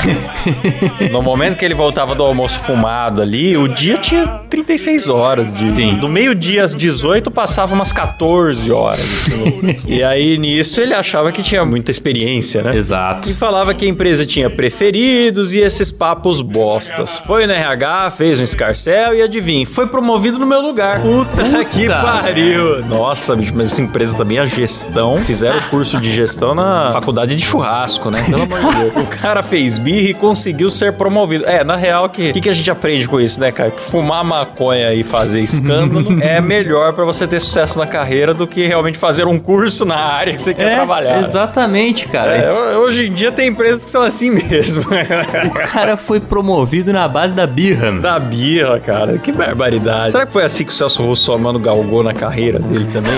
Através de vários pitis? Através de exigência do cumprimento do direito. É, exato, exato. Foi um pouco isso que eu vi aqui, né? O cara fez birra e conseguiu ser promovido. Na real, eu não fiquei chateado dele ser promovido. Eu fiquei puto do RH ter voltado atrás numa decisão. Pô, lógico. Porque se eles só tivessem promovido o cara, beleza. Mas me chamaram, deixaram tudo acertado e depois me fizeram isso. Não, isso aí, isso aí, Cláudio, isso aí não se faz, porra. Não se faz. Isso aí não se faz. Você chama o cara. Não foi ele que foi lá, Cláudio. E outra, eu acho que ele Chamaram devia ele. dar um piti e falar o RH dessa empresa aqui não tem, não tem governança, não tem compliance, não tem profissionalismo, faculdade de churrasco. E daí você fazia o escândalo e, eles ficavam indo e voltando na decisão. Pois é, e do jeito que é o pessoal pessoal aqui, Klaus, era capaz de promover os dois aí pra não ter briga, porque ele não quer ter funcionário triste. É um absurdo, isso aqui é um absurdo, cara. O cara foi chamado lá no RH por conta do curso que eles sabiam que ele tem. A vaga se encaixava nas características dele, no currículo dele. E aí vai um outro cara lá e reclama e eles simplesmente voltam atrás, cara. E se o cara não tem experiência na área, ainda por cima tá sempre trabalhando fumado, só de continuar empregado ele já tinha que estar feliz, não tinha que tá querendo promoção por tempo de casa, meu amigo. Aí ele fala: quando fiquei sabendo que seria ele não, eu fui até o RH com sangue nos olhos e perguntei pra menina do RH o que tinha acontecido. Eis que ela me solta a maior desculpa esfarrapada que já ouvi. Cebolinha, digamos que eu te convide pra viajar. Não quer dizer que vamos viajar amanhã ou depois, mas apenas que vamos viajar. Ah, E aí eu respondi, então não me convide pra viajar, só me chame pra viajar quando a gente for viajar, caralho. mano, vou- que desculpinha lazarenta. Desculpinhas Agostinho Carrara, né? Não, total. O que ela quis dizer foi o seguinte: não, você vai ser promovido sim, mas não quer dizer que vai ser agora. Pode ser agora, É. pode ser amanhã, pode ser daqui 10 anos. Ah, minha filha, pelo amor de Deus, bicho. Isso? Cara, que empresa vergonhosa, hein? Aí ele falou: voltei pra minha gaiola, olha que desgraça, e fiquei em pé deixando acumular mercadorias. Quando tinha uma montanha enorme, o caminhão esperando os pedidos, chega meu supervisor nervoso e pergunta: Você não vai separar isso, não? Eu respondi: Não, tô indo viajar.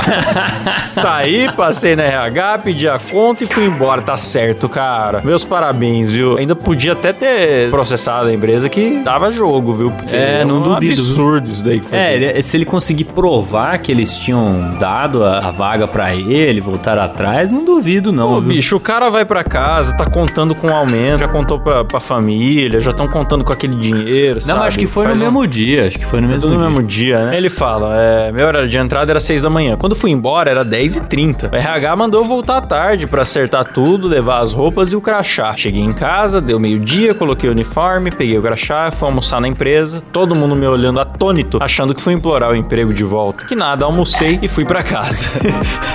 tá certo, ainda faturou um rango ali. ó. É, ele falou, pô, hoje é meu último dia, eu fui embora antes do almoço. Não, não, não, pera lá. Voltei na empresa, almocei, aí sim. A empresa ficou desfalcada e com o cara que vai controlar o estoque deles, sendo o cara que tenho razões pra acreditar que é o mais desatento de todos, né? ah, meu Deus. Não, e perderam de ter um cara especializado É. na parada, né? Então, assim, é decisão péssima atrás de decisão péssima. Mas cada empresa tem aí o pica-pau que merece, viu? cara? Exatamente. Sem dúvida. Maravilha. Beleza, né? Deu três horas da manhã, a menina que tava comigo, ela chegou e falou assim: ah, agora a gente vai descansar, né? Falei, como assim descansar? Ela é, você tem três horas de descanso. Falei, caramba, mano, vocês trabalham à noite e ainda tem descanso, olha que suave. Mas beleza. Fui lá, deitei numa na sala de RPA, né? Que é onde o pessoal fica é, volta da cirurgia, né? E ela ficou do lado ali e tal. E essa sala de RPA é tipo uma cama com os monitores, aí tem um negócio ali pra você sentar também. E, tipo, fica um vidrão aberto, tá ligado? Pegada Grey's Anatomy, que fica aquele vidro assim que você vê a, a acontecendo, né? Tô ligado. Eu deitado lá, tal, uma chuva que Deus mandando, sem óculos assim, eu olho e vejo tipo um vulto passando assim, tipo de uma criança correndo, saca? Aí eu falei pra menina, falei, ô Débora, passou uma criança correndo, será que não saiu da pediatria e veio pra cá? A menina, tipo, sonolenta, ela falou assim, não, não, é o espírito da menina aí, mano, mas fica tranquilo que ela não faz nada. Puta que pariu. Irmão, na moral, cara, eu peguei minhas coisas, desci lá pro pronto-socorro e fiquei atendendo fila até as sete da manhã do outro dia, mano. Você acha, Marcos, se quando a pessoa fala que o cachorro é mansinho eu já fico desconfiado, imagina me falar assim, não, não, tem uma pessoa aqui possuída. Mas é tranquilo, pode ficar na boa. Cara, eu tenho muita raiva de quem trata coisa que não é normal como normal. Não é normal, né? Porra, cara, ah, não, é o espírito da fulana, vai fica tranquilo. Fica tranquilo, caralho, mano. Como assim? Fica tranquilo. Não é assim que funciona. Se é um espírito mesmo, eu vou me cagar na calça, caralho. Não tem conversa, bicho. Eu confesso que eu não acredito, mas mesmo assim fico preocupado, que alguma coisa tá acontecendo com a pessoa. Lógico, A pô. pessoa não tá assim de graça. Cara, mas esses ambientes de hospital é muita coisa assim, mano. Você vê de tudo, cara. Dá um cagacinho mesmo. Você olha assim, você fica com medo, cara. Pô, imagino, cara, imagino. E você convive muito com o hospital vazio, cara? Eu acho que eu teria mais medo do. Assim, tipo, tem alguma data que para, que tem manutenção. Eu acho que deve ser mais assustador do que o hospital cheio. Pra você ter ideia, cara, onde eu trabalho na UTI, que é um hospital particular, por sinal, chega final de ano, o bagulho fica louco, que os médicos dão alta pra todo mundo, né? Então fica bem vazio o hospital. Esses tempo atrás, acho que foi no começo de janeiro, não tinha ninguém na UTI. Ninguém, ninguém, ninguém na UTI. E, velho, na moral, velho, você fica ali naquele lugar. Você já viu que morreu 500 ali. Dá um cagaço, mano. E aí uma vez eu fui pra ir no banheiro, e pra ir no banheiro você tem que passar um baita corredorzão ali, e já era tipo umas seis e meia, quase sete horas da noite, tudo escuro. Meu irmão, ali a gente foi cantando três louvor, quatro Pai Nosso duas Ave Maria. Por via das dúvidas, né, meu amigo? É bom me garantir. A próxima história aqui, Caião, é do Naldo Moura. Ele fala: Olá, Caos e Não é o Nando Moura, hein, Klaus? Não é Não, o não Nando é o Moura. Naldo Moura. Naldo Moura fala: Olá, Caos e Kai. Descobri o podcast de vocês recentemente e achei sensacional. Nos meus 25 anos de carreira, acumulei vários episódios engraçados e surreais que gostaria de dividir para a eternidade. Então você veio ao lugar certo, Naldo. Boa. Numa empresa que trabalhei, tinha uma estagiária de contabilidade que já tinha uns dois meses com a gente. Numa manhã de ócio, olhamos pra menina e pensamos: hoje é dia de sacanear a estagnária. Não tem forma melhor de sacanear uma pessoa do que avaliando ela. Dei um Google e pesquisei uma prova de concurso. Peguei umas questões de contabilidade para auditor da Receita Federal. Puta que pariu. Uma das mais difíceis que existe. Ih, Caio, tá ligado? Você já prestou concurso, você tá ligado, né? Isso aqui é daqueles que abre a cada cinco anos. É, não. E tem uma concorrência de mil por vaga pra ganhar 40 mil reais, né? Essa Sim, não, auditor da Receita é um dos cargos mais cobiçados aí, né? do Brasil. E são matérias embaçadíssimas, cara, porque a parte fiscal, né? A parte fiscal costuma o pessoal achar muito chato, né? Então são questões complicadas. complicadíssimas. Aí ele fala: colei no Word, tirei tudo que pudesse identificar aquilo como uma prova de concurso e imprimi. Fui com o gerente da área até a mesa da ingênua estudante e mantei o discurso. Stanislava, você já tá aqui há dois meses, a RH precisa saber se tá valendo a pena pra empresa e pra você, então faremos uma avaliação simples que todos os estagiários fazem. É super tranquilo, só mesmo pra ver aí o nível de entendimento que você tá tendo. Nossa, rapaz. A menina já olhou com aquela cara de assustada, perguntando como seria, como era e tal. A gente respondeu que ali mesmo, naquela hora, tudo decisivo pra continuidade, mas ela podia ficar tranquila, porque eram questões bem básicas. Procedimento padrão que nunca ninguém tinha falhado. Ó a pressão, bicho. Aí bastava acertar 70% daquela simples provinha em duas horas. A gente sabia que ia terminar bem antes. Essa eu gostei porque ela preparou. Eu falei no outro episódio que nós fizemos de pegadinha, né? Foi o 103. Eu falei que o bom é isso, é você criar a expectativa de uma coisa ruim e depois trazer o alívio. Isso. Essa é a melhor, a melhor pegadinha que tem. É. Não, e, e o empenho, né? Em E o você empenho, criar um ele foi negócio. criando um Maravilhoso. clima, né? É só corrigindo, acho que foi o episódio 102, viu, Cláudio? Ah, perdão, episódio 102, então a gente falou aí de pegadinhas e inclusive recomendo que vão ouvir que é a parte 1 desse daqui. Aí falou: "Entregamos a prova e voltamos para nossa mesa. Era um open office e ficamos todos no mesmo corredor. Nós no fundo e a menina na primeira mesa da fila de costas para nós. A coitada parecia desesperada, se descabelava, coçava a cabeça e vez ou outra eu arrumava um motivo para passar pela mesa dela e podia observar a garota que era branca como uma nórdica com o rosto vermelho como quem tomou um sol de 40 graus por horas. E a prova totalmente em branco. Passada uma hora, fomos até a menina e falamos: Tá demorando, Stanislava. Não precisa passar limpo a prova, não, que nós vamos corrigir do jeito que tiver. Nossa, cara. Como ela olhou pra nós com os olhos cheios de lágrimas, tendo certeza que ia ser desligada e não conseguia dizer sequer uma palavra, decidimos encerrar o trote. Ah lá. E é isso, Stanislava, que teve aquele alívio, mas deve também ter, como vocês são chefes, vocês não têm ideia dentro da mente dela o quanto ela xingou a sua querida mamãe, viu, Nau? É, precisa ver o tamanho do trauma que foi criado É. nessa pessoa. Mas, seja lá o tamanho que for, valeu a pena, né, Cláudio? Valeu a pena. E o importante, Naldo, é você dar a Stanislava a oportunidade no futuro de fazer isso com o próximo estagiário, para que ela possa passar a maldade adiante. Isso, exatamente. Porque aí ela se sente também satisfeita, né? Porque ela fala, pô, eu me fudi, mas pelo É. menos eu tô passando adiante, né? Não vai se fuder sozinha. Porque a pessoa que se fode num trote de trabalho e no ano seguinte passa esse trote pra frente, é a única pessoa que devia ter o direito de ir no LinkedIn escrever um textão falando de ciclo fechado. é a única. Aí eu perdoo. Nessa situação, tudo bem. Caso contrário, não tem que estar escrevendo isso, não. É, melhor evitar. Justo. Justíssimo. Maravilhoso. Que é típico, né, Caio? A pessoa sofre um burnout, sai do trabalho com ódio de todos os seus colegas e superiores, querendo processar a empresa e mandar todo mundo a puta que pariu. Aí vai lá no LinkedIn. Quero agradecer a todos os meus colegas. É mais um ciclo que se encerra. Mais um ciclo ah, que vá se encerra puta com muito que pariu. aprendizado. Não, tá errado. Ciclo encerrado é isso. É trote recebido e trote repassado. Perfeito, perfeito. Isso é um ciclo maravilhoso. É isso aí, Gael.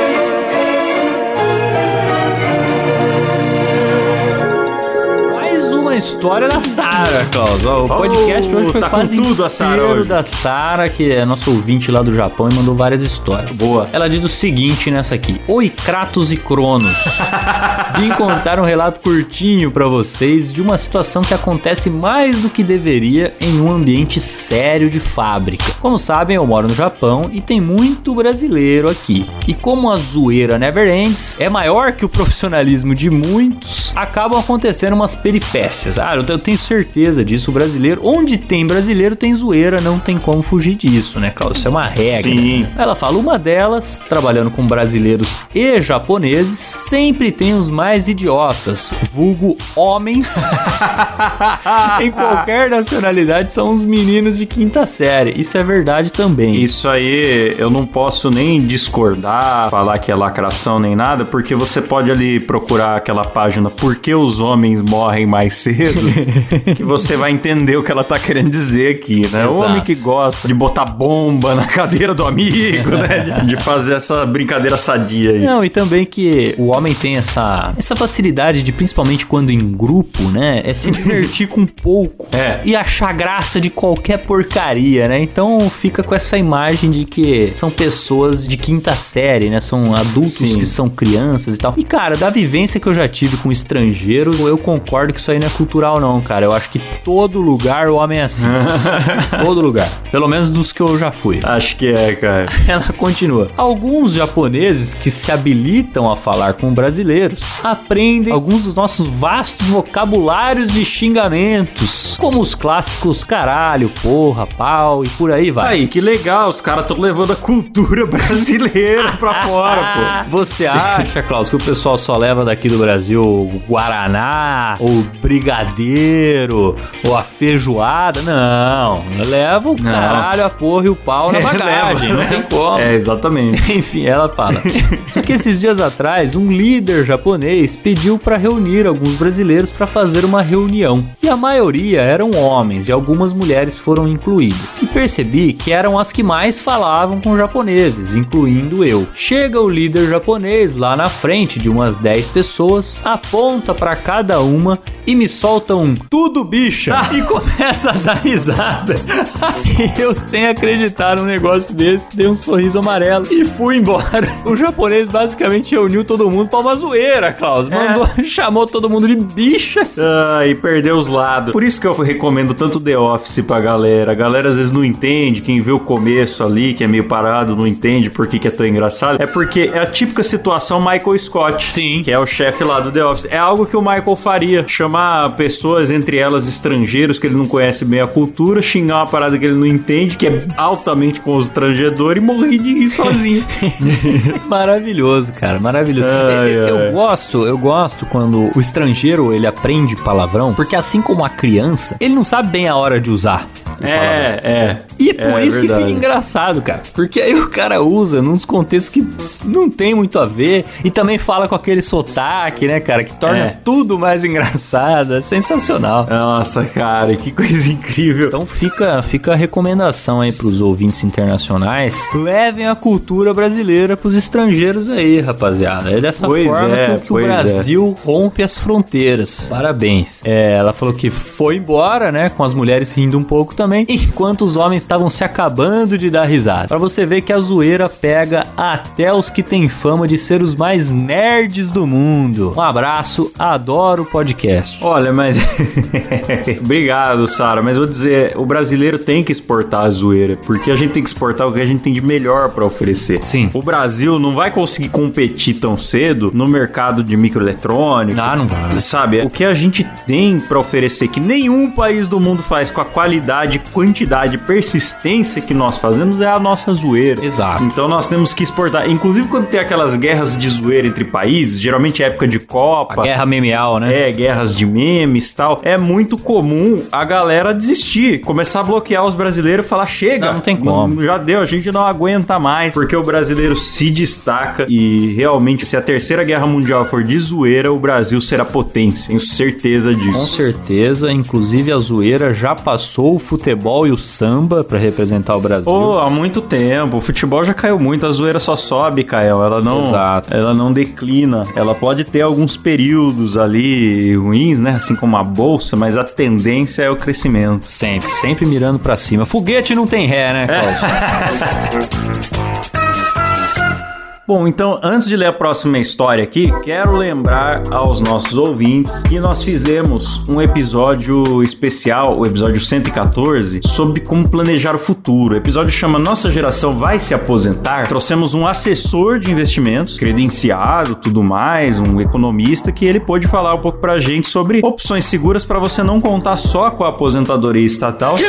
E falamos também bastante sobre imóveis. E se você tem interesse em imóveis, o Wellington, que é o assessor que deu essa colher de chá aqui pra gente, ele se colocou à disposição para conversar com você. Não é robô, não é formularinho automático de WhatsApp, nada. Ele mesmo vai conversar com você e a gente tá deixando o link aqui na descrição, ter ou não ter imóveis.info, onde você pode trocar uma ideia com ele sem compromisso e ver qual que é o melhor lugar de colocar o dinheirinho que você já tem ou de começar a economizar aí uma grana para pensar no seu futuro, né, Caio? Boa, e que aliás, tava órfão de assessor, viu, Klaus? Eu tinha um parceiro meu que era meu assessor e ele saiu. Tem investimento lá na XP, né? E agora estou aí com o Wellington me ajudando a planejar a minha vida, Klaus. A quem sabe conseguir o sonho da casa própria, por que não, né? Boa. Então, já estou sendo assessorado pelo Wellington aí também. Convido o ouvinte aí que tem interesse, né? Entre em contato lá com ele e ele que vai atender você. Reitero aqui, não estamos falando de cadastro de e-mail. Não vai ficar recebendo porcaria no seu e-mail, no seu WhatsApp, nada disso. Não, não é newsletter, não é nada. Você vai entrar no link da descrição. Aqui no link da descrição vai ter o WhatsApp do Wellington e você já vai falar com ele e ele vai ver se ele tem um produto que funciona legal pra você. Vai ver se você tá disposto a tolerar risco ou não, baixo risco, risco nenhum. Tem gente que é mais conservador, não quero risco, eu só quero um negócio que seja melhor que a poupança ou que seja melhor do que ter um imóvel de aluguel, porque todo mundo fala que ter imóvel de aluguel é seguro, mas é relativo. Às vezes pode por alguma razão de mercado aí o imóvel desvalorizar, é raro, mas acontece. Tem o risco de vacância, sai o inquilino, você fica pagando IPTU ou condomínio, manutenção elétrica e hidráulica sem receber. Então, como que eu me blindo desse tipo de risco e tal? Wellington vai poder orientar você, ele faz um trabalho muito legal, já me ajudou, já ajudou o Caio e pode ajudar também os nossos ouvintes, beleza? Maravilha, show de bola, Klaus. Bora pra próxima? Bora pra próxima, Caião. A Samanta fala o seguinte: Olá, Klaus e Caio, tudo bem com vocês? Eu até acho estranho agora a pessoa chamar a gente de Klaus e Caio. Ela fala: Estou aqui escutando o podcast Dois Empregos enquanto escrevo este relato. Na época, eu fui contratada como jovem aprendiz para trabalhar na parte administrativa de um hospital estadual aqui do Espírito Santo. E por incrível que pareça, a minha irmã gêmea também foi contratada. E tem irmã gêmea, rapaz. Essa história tá pra ficar interessante. Toda história com gêmeo é bom, né, cara? É, é. Porém, nos colocaram em setores diferentes. Ela ficou na RH e eu fiquei na manutenção. Logo na primeira semana, o pessoal do meu setor tinha me pedido para ir no refeitório buscar café. Afinal, o que mais faz o estagiário barra aprendiz, se não imprimir coisas, é buscar café, não é mesmo? É. É verdade. Estava lá de boa, esperando encherem a garrafa de café, quando chegou uma mulher que eu nunca tinha visto. Entrou lá furiosa, gritando comigo tão alto e gesticulando tanto que parecia que ela tivesse acabado de descobrir que o marido chifrava ela. Olha o que eu falei, cara. A atitude de chifre fresco que mexe com a cabeça da pessoa. Ela ela berrava frases como: Tá fazendo o que aqui? Eu não tinha te passado trabalho pra fazer? Eu apenas respondi que tinham me pedido pra buscar café. E ela, que já estava alterada, ficou furiosa e começou a brigar comigo, dizendo que não era pra eu estar ali porque tinha muita coisa pra eu fazer e mandou eu voltar pro meu setor imediatamente. Fiquei sem entender nada e fiz o que ela mandou. Manda quem pode e obedece quem tem cu. gostei, gostei. No, no final da tarde, encontrei com a minha irmã e ela me disse que a mesma mulher chegou na sala e ficou encarando ela como se fosse assombração. e pelo que minha irmã disse, acho que deve ter dado tela azul na cabeça da velha. Cara, o ouvinte que não entendeu o que tá acontecendo aqui, ela tomou uma bronca porque a mulher achou que ela era a irmã dela. É. E mandou ela voltar pro setor. Só que aí a mulher voltou pra sala dela e chegou lá e a menina já tava E ela lá. já tava lá. Só que não era ela, era a irmã dela. Mano, isso deve ter bugado a cabeça da mulher de uma Nossa, forma. velho. Cara, que nessas horas você questiona a sua sanidade, cara. É, é. Você começa a questionar se você foi abduzido no caminho, alguma coisa aconteceu, porque não é possível, cara. Demora pra pessoa cogitar que se trata de irmãs gêmeas, né? É, aí ela continua aqui. A mulher da RH precisou ir até lá explicar toda a situação, que fez com que ela ficasse extremamente constrangida de ter surtado com a pessoa errada. Depois que o constrangimento passou, toda vez que a mulher passava por mim nos corredores, ela ria e me pedia desculpas pelo inconveniente, pois ela nunca tinha sido informada que tinham contratado gêmeas. Era engraçado, pois toda vez que vi uma de nós passando, ela tentava adivinhar qual era a gêmea certa. É, né, nesse caso aí era, era bom que. Acho que até a irmã da Samantha começou a falar que era a Samantha, porque. Eu acho que elas tinham que confundir ao máximo possível a cabeça dessa mulher a partir de agora. Não, porque se fosse a outra, ela ia tomar esporro, né? Então era melhor falar que era a Samantha. É, elas tinham que trocar a roupa uma com a outra no meio do dia pra confundir a cabeça. Não vai fazer jogos mentais ali com o objetivo de levar ela à loucura. Eu faria isso se eu fosse gritado de graça e tivesse um irmão gêmeo pra, pra me propiciar essa diversão. Pelo menos até o momento na história aqui, acho que não vai ter mesmo. A Samantha demonstrou ser uma pessoa não carrega a vingança em suas veias, né, Klaus? Porque É. se ela quisesse aqui, a gente já viu várias histórias de vingança, né? Se ela quisesse aqui elaborar uma vingança utilizando dessa questão da irmã gêmea, daria pra fazer muita coisa, né? É, porque eu não entendo também, independente se ela errou a pessoa, se cabe ficar furiosa com a pessoa que tá pegando café. Bem pensado. Por mais que tivesse que estar em outro lugar, tipo, se cabe o escândalo, entendeu? Exato. Pelo que ela descreve aqui, porque ela falou que ela chegou alterada e furiosa. Sim, e, sim. Pô, beleza, você dá uma bronquinha, fala, ó, volta pro seu setor aí, você tá embaçando, hein? Tô jogando tempo fora, volta ao trabalho aí. Que ok um chefe falar isso, mas furiosa, né? É, então. E, pô, um cafezinho não faz mal a ninguém. Eu acho que vocês podem trocar de roupa no meio do dia, não é crime. Fica a dica aí. Não tá infringindo nenhuma lei trabalhista, não. ela fala, é, depois ela é demitida por minha culpa. Não, não, não siga meus conselhos também, não. Essa não foi a única vez que nos confundiram enquanto andávamos pelos corredores do hospital. Porém, a história é para outro momento. Pô, pode mandar, hein? Manda, manda. Aguardamos. Conheci o podcast de vocês através da indicação de um amigo e hoje não perco nenhum episódio. Um grande beijo e um forte abraço. Pô, maravilhoso. Ah, que legal, que legal, que legal. Obrigado, Samantha. Maravilhoso, fica aqui o nosso, nosso abraço pra Samantha e pra irmã dela, né? Porque É as duas faz- fizeram parte da história aí, sensacional. Ela não falou o nome da irmã, né? Então, um abraço Samantha e Samantha. abraço pra vocês, tudo de bom. Mandem mais histórias. Maravilhoso. Ô, Samantha, apresenta pra Samantha o programa. próxima história aqui é do Eduardo e ele fala: Olá, Glauco e Glaucio, me chamo Eduardo e moro em Fortaleza, Ceará. E eu vou contar uma história que minha mãe me contou há um tempo atrás. Ela trabalhava em uma UPA na área de limpeza, fazendo comida, café, etc. Bom, ela trabalhava de madrugada, onde apareciam várias bizarrices naquele lugar. Rapaz, o UPA de madrugada deve ser um negócio de louco, viu? É, eu ia falar justamente isso. pra gente que tá do lado de fora, que às vezes tem que ir numa UPA e só fica um pouco ali na espera, já presencia algumas, Sim, algumas coisas. Já lê placas do tipo no bebedouro escrito favor não tomar banho no bebedouro. a gente já presencia coisas que a gente fica meio chocado. Imagina quem tá lá dentro todos os dias. né? Exatamente. Então aí ele prossegue aqui. Bom, ela trabalhava em uma UPA, onde aparecia várias bizarrices, e um amigo que morava perto da nossa casa dava carona pra ela em uma boa e velha Kombi. Um certo dia ela estava indo pra UPA, como sempre, até que na entrada do local ela se depara com gritos. Como uma boa curiosa, minha mãe foi ver o que seria. Lógico. Que eram de um idoso que estava sem camisa na recepção e gritando as seguintes palavras: Tira, tá doendo, tira! Ah, não, cara. ah, não, velho. Será que ele voltou, Klaus? Será que o senhor Cenourinha ataca mais uma vez os hospitais brasileiros? Aí ele prossegue aqui. Se tratava de um bêbado que estava com uma fodendo garrafa de cerveja daquelas da Skol no ânus. Ah, lá. Pronto, pronto. Ele voltou, Klaus. Ele voltou.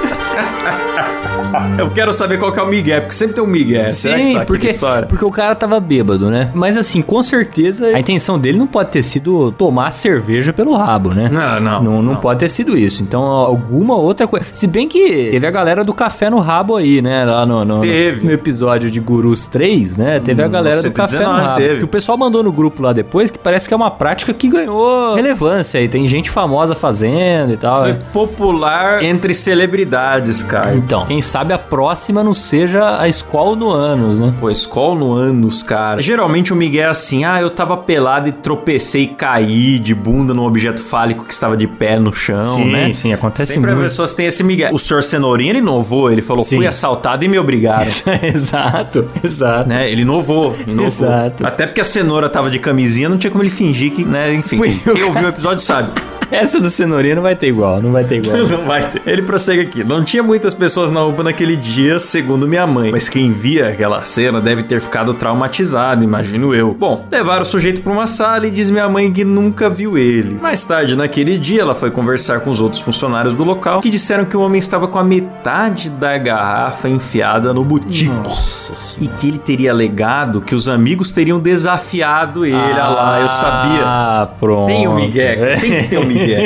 Ninguém chega lá e fala assim, ah, eu estava lá numa brincadeira sexual e... Me empolguei. É, e ninguém fala, ninguém assume, né, cara? Não. Ninguém assume suas garrafas. Então o cara prefere, veja bem, o cara prefere falar, Klaus, que os caras duvidaram que ele faria, ele foi lá e fez. É, corajoso, corajoso. É, nossa, que, que coragem desse homem. Pois é. Maravilhoso, senhor Skoll. o senhor Skoll. Rapaz, a Skoll, Klaus, é bom você evitar colocar até na boca, o que dirá no cu. A Skoll, meu amigo, ela é pra descer redondo, não é pra subir no seu redondo. Ele interpretou errado o slogan. Ele fala, bom, é, a história é essa. É bem difícil de acreditar, mas é isso, valeu. Pra mim acabou, pra mim acabou. Subir no seu redondo. Puta que pariu, Klaus. Eu não consigo continuar. O Silas vai ter que cortar uns 3 minutos de risada. Tô chorando. Ai, cara, deixa eu tomar uma água aqui. Nossa, tá maluco, velho. Talvez eu peça Silas jogar essa pro final. Ai. Ai, maravilhoso. Próxima história aqui, Caio, é do Robson. Ele fala: E aí, Klaus e Caio, vou contar aqui minha história relacionada ao banheiro no trabalho. Ah, Eita, essas será que nós vamos aí. ter um detetive de banheiro? Essas aí são sempre boas. Trabalhei num escritório pequeno como auxiliar de escritório e lá tinha poucos funcionários, mas suficiente para muitas histórias. E essa é uma delas. Envolve dois funcionários e vamos nomeá-los da seguinte forma: o estagiário puxa-saco e o motoboy indignado. Esse sempre reclamava que os patrões eram exploradores e pagavam pouco. Trabalhávamos em sábados alternados e eram escalados dois ou três funcionários devido a pouco movimento. Em um sábado, esses dois foram escalados e iniciaram a manhã normalmente. O motoboy saiu para fazer as entregas. O estagiário puxa-saco para fazer jus ao seu papel, fez aquela limpeza nos banheiros. Caraca, Cara, o cara. puxava saco mesmo, hein? Nossa, mas limpar banheiro só pra puxar saco é, é, é dedicação, hein? É, fi. Aí é um saco bem puxado, né? Tem gente que se dedica mesmo. Ele limpou um masculino e outro feminino para ganhar uns créditos com os patrões. Nenhuma boa ação fica sem punição, meu amigo. Ele tinha que ter aprendido isso já. Vai chegar, certeza. Certeza. Se não chegar durante a história aqui, chegou depois. Com certeza. É, vai ter outra história no futuro. Eis que um tempo depois chega de volta o motoboy indignado e esse estava com uma baita dor de barriga, a famosa diarreia. a punição já tá chegando, Caio. E sem o estagiário saber, esse foi usar o banheiro. E como esse não gostava dos patrões, pra sacanear, usou o feminino, como ele mesmo disse na época, explodiu o cu lá. Só faltou assinar a parede. Detalhe, no escritório só trabalhava uma mulher e era a esposa do patrão. Puta que pariu, cara. Então ela chega lá, viu que Beleza. não foi ela, já sabe que foi algum homem, né, cara? É, beleza. O expediente de sábado terminou e cada um foi pra sua residência. E na segunda, a patroa chegou e foi o quê? Usar o banheiro. e se deparou com aquela tragédia. Mesmo sem acreditar na cena, perguntou pro pessoal pessoal quem havia trabalhado no sábado. E um dos funcionários prontamente respondeu: veio o estagiário puxa-saco. Ela então foi perguntar pro estagiário puxa-saco: Estagiário puxa-saco, você usou meu banheiro no sábado? E ele, certo de colher os louros de seu feito, respondeu: Viu lá, dona patroa? Caprichei. Maravilhoso. Aqui duplinha do barulho, hein? Esse estagiário e o motoboy, cara. Tinha que fazer um filme da sessão da tarde. estagiário e motoboy. Cara, aí ele continua aqui. Cara, eu não presenciei a cena, mas disseram que a dona patroa não disse nada e voltou cabisbaixo pra sua mesa. Provavelmente decepcionado e pensando como foi possível alguém admitir tal proeza. E com orgulho, ele admitiu com orgulho. É, com orgulho, cara. aí ele continua aqui. Senhores, entendemos depois o acontecido e rimos muito. E essa história rendeu por um ano inteiro. Pelo que sei, a história nunca foi esclarecida pra dona patroa. Então é capaz de até hoje ela achar que um funcionário cagou todo o seu banheiro e foi se confessar. Muito bom o podcast de vocês, sempre acompanho. E com o tempo vou contando mais causos de trabalho. Você viu, Caião, a punição veio ligeira, cara. Veio, veio na velocidade de um motoboy, literalmente, né, É. Klaus? Então, Você tem que fazer o seu trabalho bem feito, talvez ajudar um colega em apuros, mas não inventar, entendeu? O problema é que ele foi inventar.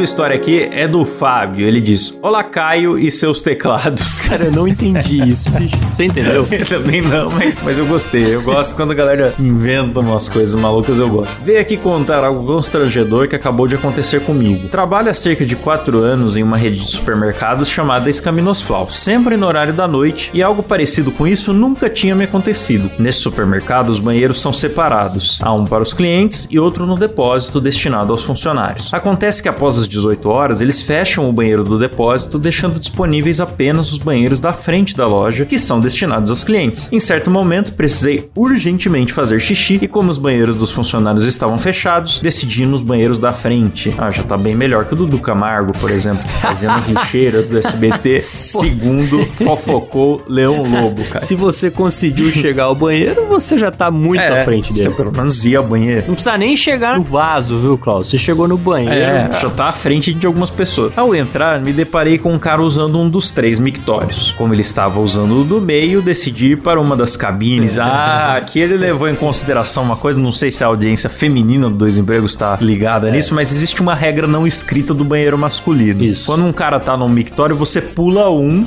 e não vai imediatamente ao lado, a não ser que não tenha vaga. É, aí não tem jeito. Aí não tem jeito. Então é muito comum você entrar nesses banheiros masculinos, ainda mais banheiro grande, tipo esses de graal, de estrada, que tem um monte de mictório e um monte de gente entra ao mesmo tempo, né? Desce do ônibus, entra ali. É muito normal você encontrar um sim, um não, um sim, um não, um sim, um não, a galera mijando. E aí ele falou aqui que o estranho tava ali no do meio, ele não quis ir em nenhum dos lados, né? Não tinha opção, ele foi pras cabines. Porém, enquanto me dirigia a uma delas, esse sujeito começou a me encarar. Fiquei sem jeito, entrei na cabine e fechei a porta. Fingi demorar um pouco para dar tempo do sujeito sair e evitar aquela situação desconfortável novamente. Quando não ouvi mais nenhum barulho indicando que ele estava ali, saí da cabine. Foi então que levei um susto. o cara tava parado na porta de saída do banheiro, olhando fixamente para mim. Maria. Ih, rapaz, será que é o famoso manja? Eu acho que ele tá. É um caso de, de manja-rola mesmo, Klaus. Eu acho que o diagnóstico é esse. Será? E aí ele diz: A partir desse momento comecei a ficar com medo, sem saber se ele queria me roubar ou fazer algo ainda pior. É. Eu diria que ainda pior. se fosse chutar. Fui até a pia pra lavar as mãos e o sujeito não parava de me olhar. Caralho, que situação. Puta que pariu, velho. Que situação desgraçada, Pô, mano. cara, mas quando eu me sinto encarado por alguém, uma saída que eu tenho é dar um bom boa tarde, tá ligado? Tentar tirar o desconforto do ar. É, sabe? pode ser, mas sei lá, às vezes é isso que o cara tá esperando, pô, sei lá. É, inclusive na rua, assim, chega um pedinte, alguém meio encarando, você não sabe o que a pessoa quer. Opa, boa tarde, você já toma iniciativa, às vezes a pessoa não tá esperando eu- eu por aquilo e já vai vezes, embora, tá ligado? Aham. A pessoa às vezes não, não, não queria ser notada. É, você dá aquela quebrada. Tava né? fazendo mal o trabalho de não ser notada, mas você quebra o clima, daí a pessoa vai embora. Ele diz: o infeliz se aproximou de mim e acredite se quiser. Abaixou as calças. O quê? E pediu pra eu pegar na bunda dele. Puta que. Mano, isso foi muito inesperado, Klaus. Cara, Cara, eu tô, não, eu tô chocado com isso aqui. Mano, mas você consegue imaginar essa situação? O cara baixando a. O que, que ele fala, né? Pega na minha bundinha. Eu imaginei qualquer outra situação menos essa, cara. Caralho, velho. Mano, muito inesperado. Muito Eu inesperado. imaginei coisa pior, imaginei coisa melhor, mas isso aqui eu não, não tinha como imaginar. Estamos diante do maníaco da bunda, Klaus. O maníaco da bunda, é. Ele disse que em choque, não sabia o que fazer, nem o que dizer, nem sequer sequei as mãos. Saí correndo do banheiro, ouvindo aquele sujeito pedir desculpa sem parar. Caraca, cara. Será que ali rolava um banheirão no mercado e você não tava sabendo? É, cara. Às vezes você entrou Tem no um horário, horário, errado. tem um é. horário crítico ali que os caras se encontram e tem a sociedade secreta É, pode ser. do banho dos campeões ali. Banho dos campeões. Já ouviu falar do banho dos campeões, cara? Não, nunca ouvi falar. É, existe isso. Vai um dia na Smart Fit. pra você ver. Cheguei. Cheguei ao meu setor traumatizado e quase entrei em posição fetal, aguardando ansiosamente a hora de ir embora. Nossa, bicho, ele ainda teve que permanecer dentro da loja, né? Não era hora de ir embora já ainda. Agora estou completamente traumatizado. Cara, peraí, deixa eu reler aqui o começo, porque ele falou que mandou uma história que tinha acabado de acontecer. Nossa, é isso mesmo. É, ó. Vou contar algo constrangedor que acabou de acontecer comigo. Ele pegou e escreveu pra nós em seguida, cara. Caralho, mano. Com a mão molhada ainda, hein, Com Klaus? a mão molhada e com nádegas cravadas na retina, cara. que situação, cara. Pô, Cara, eu acho que essa a imagem das nádegas do maníaco da bunda aí vai demorar pra sair da cabeça do ouvinte, viu, cara? Vai. Inclusive, tem que anotar que o nome desse episódio aqui tem que ser o maníaco da bunda. cara, mas você sabe que eu, sei lá, cara, ele teve um ar assim meio inocente, Inocente. da parada, porque É. ele não partiu pra um negócio tão chulo, né, Klaus? Ele só queria uma pegadinha na bunda.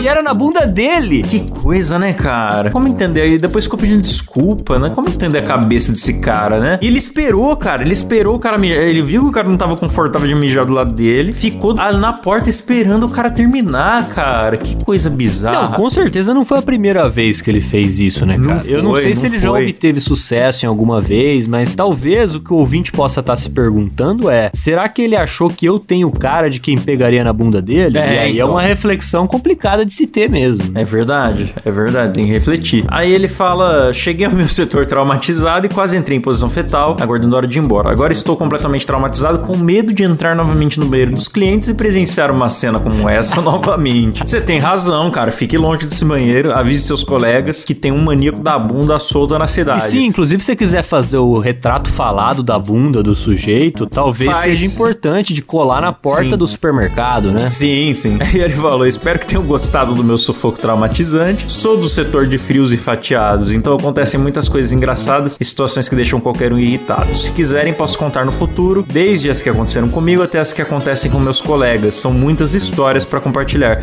Sou fã de vocês, já maratonei duas vezes, todos duas vezes, todos os episódios. Caralho. Caramba, cara, quem diria? Maratonou e foi parar num episódio por causa do maníaco da bunda. que coisa, cara. Meus sentimentos aí pra você. Que essa bunda seja encarcerada antes de cometer outros delitos, viu? Antes de ser apresentada a novas pessoas. É, exatamente. Exatamente. Maravilhoso.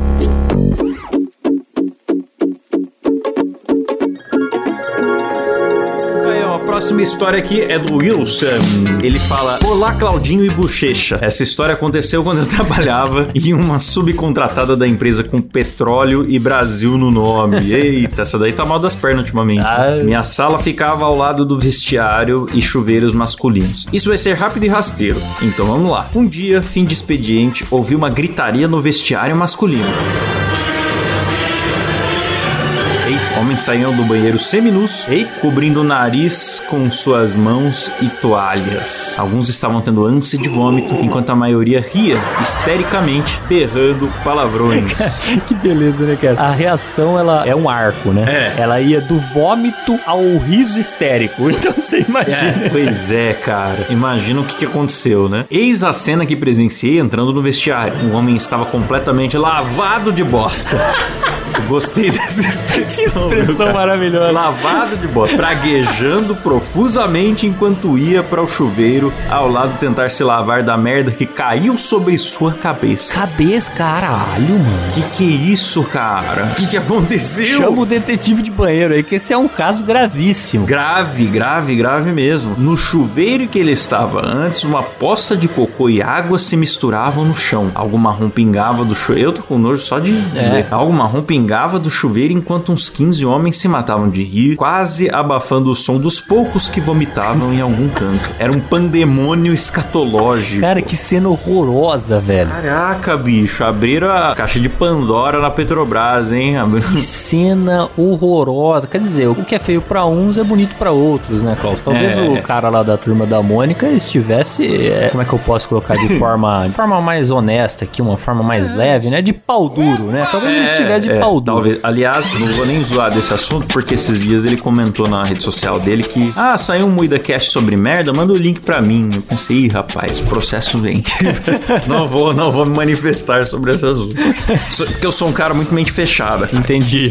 Fetiche com fezes não me é bem-vindo. É, Klaus, você tá parado no século passado. Eu reclamei demais, eu sou um cara muito mente fechada. Ele prossegue aqui: algum espírito de porco, só Deus sabe por quê, e ninguém sabe quem foi, tirou a parte do chuveiro que espalha a água, onde tem os furinhos, cagou dentro e rosqueou de volta. Caralho, mano. Caraca. Dá pra fazer cara. isso? É, eu conhecia essa com quisuco, né? Você desrosqueia a base do chuveiro, põe quisuco ali, fecha e espera o próximo, né? Mas não que eu já tenha feito isso, mas com fezes é uma sacanagem inacreditável. Caralho, mano. Eu cheguei até a ficar em dúvida agora, cara, se era de fato merda, né? Porque às vezes era só alguma coisa marrom. Mas pelo que a galera tava vomitando, é porque o Então, cheiro tava rolando, né, cara? Então, é. Porra, bicho. Nossa, cara, será que sabiam quem ia usar aquele chuveiro ou sortearam um coitado pra tomar um banho de fezes? Tem isso também, né, cara? Rolou investigação que não deu em nada, é, chamaram o detetive de banheiro. Chamaram, o detetive foi chamado. Foi lá com a sua luz negra, olhou tudo, porém não achou nada. Fizeram uma reunião geral em que metade das pessoas estavam tentando com todas as forças não rir. Enfim, profissionais da limpeza, vocês são heróis. Verdade. É isso, obrigado. Verdade. É verdade, cara, é verdade. São heróis mesmo, tanto dos crimes de verdade quanto dos crimes de banheiro. Sempre um profissional da limpeza acaba levando a pior, né? É, parabéns. Fica nossas palmas aqui pros profissionais de limpeza que Os nossos heróis. são tão pouco valorizados, né? E merecem, né? Merecem ser valorizados. Tem que limpar crimes, escatologias e até repúblicas universitárias. Nossa, aí é outro nível. Pois é, pois é. Realmente nossos heróis. I don't understand what's going on here. A próxima aqui é do Said. Ele diz: Fala dois e fala empregos, a obacilão. Opa! Vou deixar aqui uma história que prova que toda boa ação não fica sem punição, é verdade. Contextualizando vocês, como de praxe, o ano era 2019. Eu estava voltando do trabalho tarde da noite depois de ter feito algumas boas horas extras. Aquela semana estava sendo extremamente exaustiva, onde meu expediente começava às 8 da manhã e finalizava por volta das 10 da noite, e eu já estava sendo derrotado por outros fatores fora o trabalho. Para chegar na minha casa, geralmente eu pegava dois ônibus, sendo um que me deixava a 500 metros de casa e outro que me deixava na porta de casa. Nesse dia em especial, eu saí muito mais tarde do trabalho e resolvi fazer o trajeto de 500 metros a pé. Aproveitando que eu moro bem no centro do distrito, dei passada no Bob's para comprar uma cerveja. Sim, o Bob's daqui vende cerveja, eu não sabia não. Caralho. E cigarro, e preservativo, e fone de ouvido. Que que é isso, rapaz? louco? O que que é isso? De que cidade que é esse Bob's? Será que é cidade pequena, daí só tem o Bob's lá? Não tenho a menor ideia, cara. Eu acho que não tá no manual da franquia essa questão de vender cigarro e preservativo no É, eu- Bob's, eu, viu? eu, tenho a impressão que não tem mesmo. Não vou nem tentar descobrir que cidade que é, porque se falar, ele acaba parando, viu? Se alguém dedurar, acaba parando. Aí vai estragar a farra da galera. Por mim, pode vender mesmo, tô nem aí.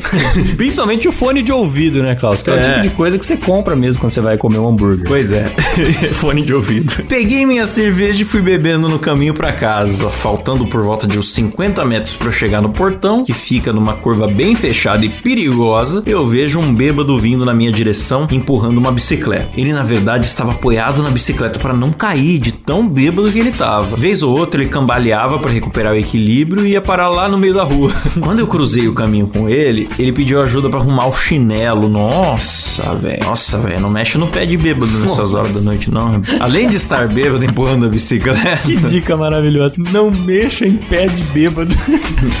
não mexa em pé de bêbado. Não, nunca faça isso. Além de estar bêbado empurrando a bicicleta, ele ainda tava com o chinelo arrebentado. Nossa. Ajudei ele da forma que deu e o infelicismo de subir na bicicleta e ir embora pedalando. Eu expliquei para ele que era melhor ele continuar empurrando a bicicleta para segurança dele e seguir para casa. Poucos metros para frente eu ouço o barulho de um carro vindo a milhão. Olho para trás para ver se o bêbado ainda estava lá e pasmem. Exatamente na hora que eu olhei, ele tava tentando subir na bicicleta e tombou no meio da rua. Nossa. Eu joguei minha cerveja fora, larguei a mochila no chão, coloquei o celular no bolso do casaco e corri em direção do bêbado para tirá-lo da rua. Eu cheguei a tempo, tirei o bêbado da rua e coisa de dois segundos o carro passou e eu escutei um craque-craque. Quando eu olhei no chão, lá estava o celular do bêbado. O carro passou por cima e quebrou o celular inteiro. Peguei o celular e notei que era do mesmo modelo que o meu. Aí virei o celular para ver a capa traseira e naquele momento percebi que era o meu. Puta que pariu, velho. Essa boa ação dele que teve a punição foi arrumar o chinelo do bêbado. Não foi salvar a vida. Salvar a vida a gente tem que salvar. Tem o que fazer. Agora, uma vez que ele arrumou o chinelo, ele desencadeou. Ele abriu a caixa de Pandora, É, entendeu? é, porque ali já virou a responsabilidade dele, né? Porque o cara sem chinelo já não ia querer subir na bike, É. aí as coisas iam ter se desenrolado de outra forma, né? Se ele tivesse falado, tô com pressa. Sim. Que é o que eu sempre falo quando algum bêbado tenta falar comigo na rua, tô com pressa. O que aconteceu? Eu larguei o bêbado pra lá e fui embora puto com o celular quebrado. Nossa, cara, perdeu um celular às custas de uma Havaiana. Nossa, mano, que prejuízo do caralho, Às velho. custas de uma Havaiana arrebentada. Sem minha cerveja e me questionando se eu tinha ganhado o dia por salvar a vida de alguém ou se tinha sido derrotado mais uma vez naquela semana. E aí ele mandou a foto, cara, a do foto, celular cara. totalmente esfarelado, cara. Ô, eu acho que você empatou, cara. Você empatou. Foi bom que você salvou a vida, mas você também foi derrotado. Uma coisa não anula a outra. É, mas ne- nesse caso aí, cara, o cara tá puto porque ele quebrou o celular. Tá puto. E aí ele começa a pensar, né? Eu aposto que ele fez isso na cabeça dele. Ele começou a pensar: não, talvez se eu não tivesse ido lá, o carro ia perceber, não ia atropelar ele e tal, e talvez eu tivesse agora. Você remói todas as suas decisões. Se eu Exatamente. tivesse pego o segundo ônibus. É. Mas daí será que o bêbado ia morrer? E aí, cara? Se eu não tivesse parado pra comprar cerveja. A verdade começa. é que não adianta especular o que teria acontecido, meu amigo. É, jamais saberemos. É. A gente sabe o que aconteceu, que foi que o bêbado sobreviveu e você se fudeu. Foi isso. É isso, e termina no se fuder, porque é uma história de dois empregos. Se fosse do WhatsApp, esse bêbado seria ninguém menos que Elon Musk. Se fosse no LinkedIn, no outro dia na entrevista de emprego, esse bêbado falaria: Lembra de mim? Você salvou a minha vida e esteja empregado. Mas como não vivemos no LinkedIn, meu E amigo? toma aqui o iPhone de presente. Como não vivemos no LinkedIn, eu acho que você vai ter que procurar aí um- uma Promobit, entendeu? Olhar os sites de descontos e já ver a- como é que você parcela um novo celular. É maravilha, mais uma vez fica a lição, né? Toda boa ação tem uma punição. Não se esqueçam disso. Vai acontecer. Se você fez uma boa ação e ainda não foi punido, é questão de tempo. É questão de tempo, é isso aí.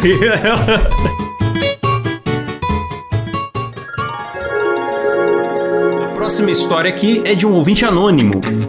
Ele diz: Fala galera, trabalho em uma fábrica e esses dias aconteceu algo bem inusitado. Cheguei no serviço e passei pelas meninas da recepção que estavam comendo um sorvete. Elas até me ofereceram, mas na hora eu não quis. Fui direto pro meu computador para fazer um treinamento. Coloquei um fone e comecei a assistir o treinamento, e com isso eu não estava mais ouvindo nada ao meu redor. Acontece que depois de um tempo eu passei a notar uma movimentação estranha na empresa. Da recepção veio na minha sala chamar alguém para ajudá-la. Eu não entendi muito bem, pois estava concentrado no treinamento. Depois de um tempo, uma delas veio me contar o que estava acontecendo. Elas foram guardar o sorvete na geladeira, sentiram um cheiro podre lá dentro, encontraram um iogurte vencido e pensaram que poderia ser isso. Então jogaram fora. Porém, o cheiro continuou. Acharam um pote de manteiga que estava lá fazia tempo e só tinha um restinho. Jogaram fora também, mas nada do cheiro ir embora. Então fuçaram na última gaveta da geladeira e quando abriram, o cheiro de carniça tomou conta do ambiente. Encontraram uma sacolinha fechada e dentro dela tinha um pote escrito Roberto. E foi aí que se deram conta que se tratava. Ah, não, velho. Que se tratava do exame de fezes de um dos empregados. O cara guardou um bote de bosta na geladeira da firma. Coisa maravilhosa, cara. Que coisa maravilhosa. Não, cara, como que o cara guarda isso onde se guarda comida, velho? Que nojo. E na empresa, velho, nada a ver, né, cara? Meu Deus do céu, bicho. Não, não é possível, cara, que não passou pela cabeça dele. Porra, será que não vai dar nada? Será que é normal esse tipo de coisa? Não é possível, cara. Pois é, cara. Ou será que ele colocou só meia horinha e ninguém ia ver, mas porém esqueceu pra sempre? Eu não sei o que passou na cabeça desse cara, bicho. Deve ter passado o mesmo que tinha no pote, né? O pior é que o Roberto é tão bravo que ninguém teve coragem de zoar ele depois. Ele apenas levou uma chamada dos superiores e a galera só tem coragem de zoar pelas costas. Observação, troquei o nome para não identificarem. Boa, boa. Caramba. Cara, eu achei fascinante, Klaus. Pra mim, eu tô fascinado com essa história. Esse cara podia fazer companhia pro camarada que mija e deixa a garrafa de mijo em cima da, da mesa do escritório, né? A gente já contou aqui algumas vezes esse caos aí. Agora, o pote de bosta foi a primeira vez que eu vejo, cara. Eu pagava pra ver a bronca que ele levou dos superiores, né? Ô, Roberto. Não, porque veja bem. Ô, Roberto, não foi você que deixou fezes aí na geladeira da empresa? Não, não, mas Roberto tem seu nome, Roberto, no pote com fezes. Ai, meu Deus do céu. Cara, e é muito complicado isso, porque eu fico me colocando no lugar dos superiores aí, né, cara? E quando você tem que explicar pra uma pessoa que não é legal guardar bosta na geladeira da empresa, sabe? Eu não sei se essa pessoa tem muito entendimento da vida em sociedade e tal. Você tem que explicar pra ela que, pô, ah, não, guardar merda na geladeira não é muito legal. Porra, bicho, complicado, né, cara? Eu não sei, não sei se valeria até a demissão aí nesse caso, viu, Klaus? Uma pessoa que guarda bosta na geladeira, não sei se é confiável, entendeu? Pois é, bicho. Nossa, cara. Eu, outra curiosidade que eu tive também foi saber a idade do Roberto, viu? Ah, é importante. É, porque eu não sei se ou já tá muito velho, tá ligado? Ou se é muito jovem, às vezes foi criado por um tablet. Não dá pra entender, cara, qual que é, o que que passa na cabeça da pessoa. Criado por um tablet. Ah, às vezes, pô, é, tem muito jovem hoje que tá sendo criado por tablet, né, cara?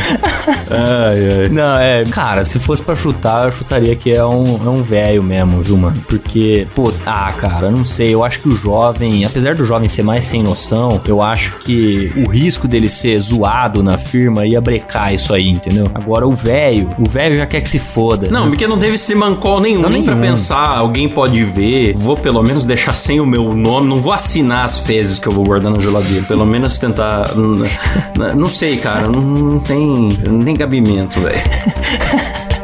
Cara, e você vê que você vê que ele pensou um pouco na situação, porque ele colocou o pote na última gaveta. É. Tá ligado? É. Se fosse um negócio 100% normal, bom, o cara não tem noção de absolutamente nada, não pensou em nada. Demonstrou a intenção de esconder o crime, mas Exatamente. a execução foi lamentável. Exatamente. Então quer dizer, tava dentro do pote, o pote, por sua vez, tava dentro de uma sacolinha e a sacolinha tava dentro da gaveta, entendeu? Quer dizer, ele pensou, ele pensou um pouco que aquilo ali tá errado, tá ligado? Não, não é possível, não é possível. Porque se ele achasse que é normal, ele só colocaria na geladeira lá e boa, né? Mas não, ele tentou dar uma mocosada ali, né? Pois é, pois é. Imagina o cheiro, velho. Nossa, cara. Ah, velho, eu não sei. Eu tô tentando pensar alguma coisa legal pra falar, mas não, não, não tenho o que falar, cara. É uma situação absolutamente enfadonha e lamentável. É isso, é isso. Excelente, cara, excelente. Muito obrigado, muito obrigado ao nosso ouvinte anônimo. E, Roberto, fique esperto aí, né, cara? Eu não sei como é que você ainda tem emprego, velho. Fique esperto aí. Tá abusando um pouco, né, cara, dos limites aí, eu acho. É isso.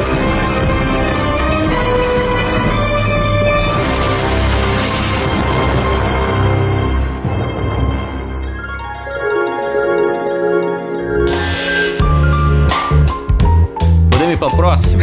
bora, bora. Bora que quem mandou aqui foi o Hugo Klaus. Ele diz o seguinte: Olá, moída e empregos. Tá bom. Já que vocês leram a história do meu irmão sobre o gavião que foi à fábrica de cimento para afugentar os pássaros para não fazerem ninhos e ao final quem fugiu foi ele, gostaria de compartilhar um relato meu. Essa história do gavião é fantástica. Essa história é maravilhosa, cara, maravilhosa. Não vou lembrar qual episódio que ela tá agora, mas é sensacional. Ele diz o seguinte: Me chamo Hugo, sou do Ceará e durante um tempo trabalhei como motorista e socorrista de ambulância da minha cidade. Olha lá! Ah, mais um, rapaz. Um abraço aí um. pro Marcos Menite, que já mandou várias histórias, mas sempre bom Sim. ter uma outra pessoa de outra região. Exato. E com outro olhar aí pra contribuir. Porque isso sim é um trabalho de verdade, viu, Klaus? É um Ah, trabalho é. que contribui com a sociedade. Não essa merda que a gente faz aqui. É, isso aí não é live de NPC do TikTok. Não é, não é. Você viu a galera chorando porque agora o TikTok baniu? Eh, Baniu não, né? Restringiu o alcance. Ah, eu quero mais é que se foda todo mundo.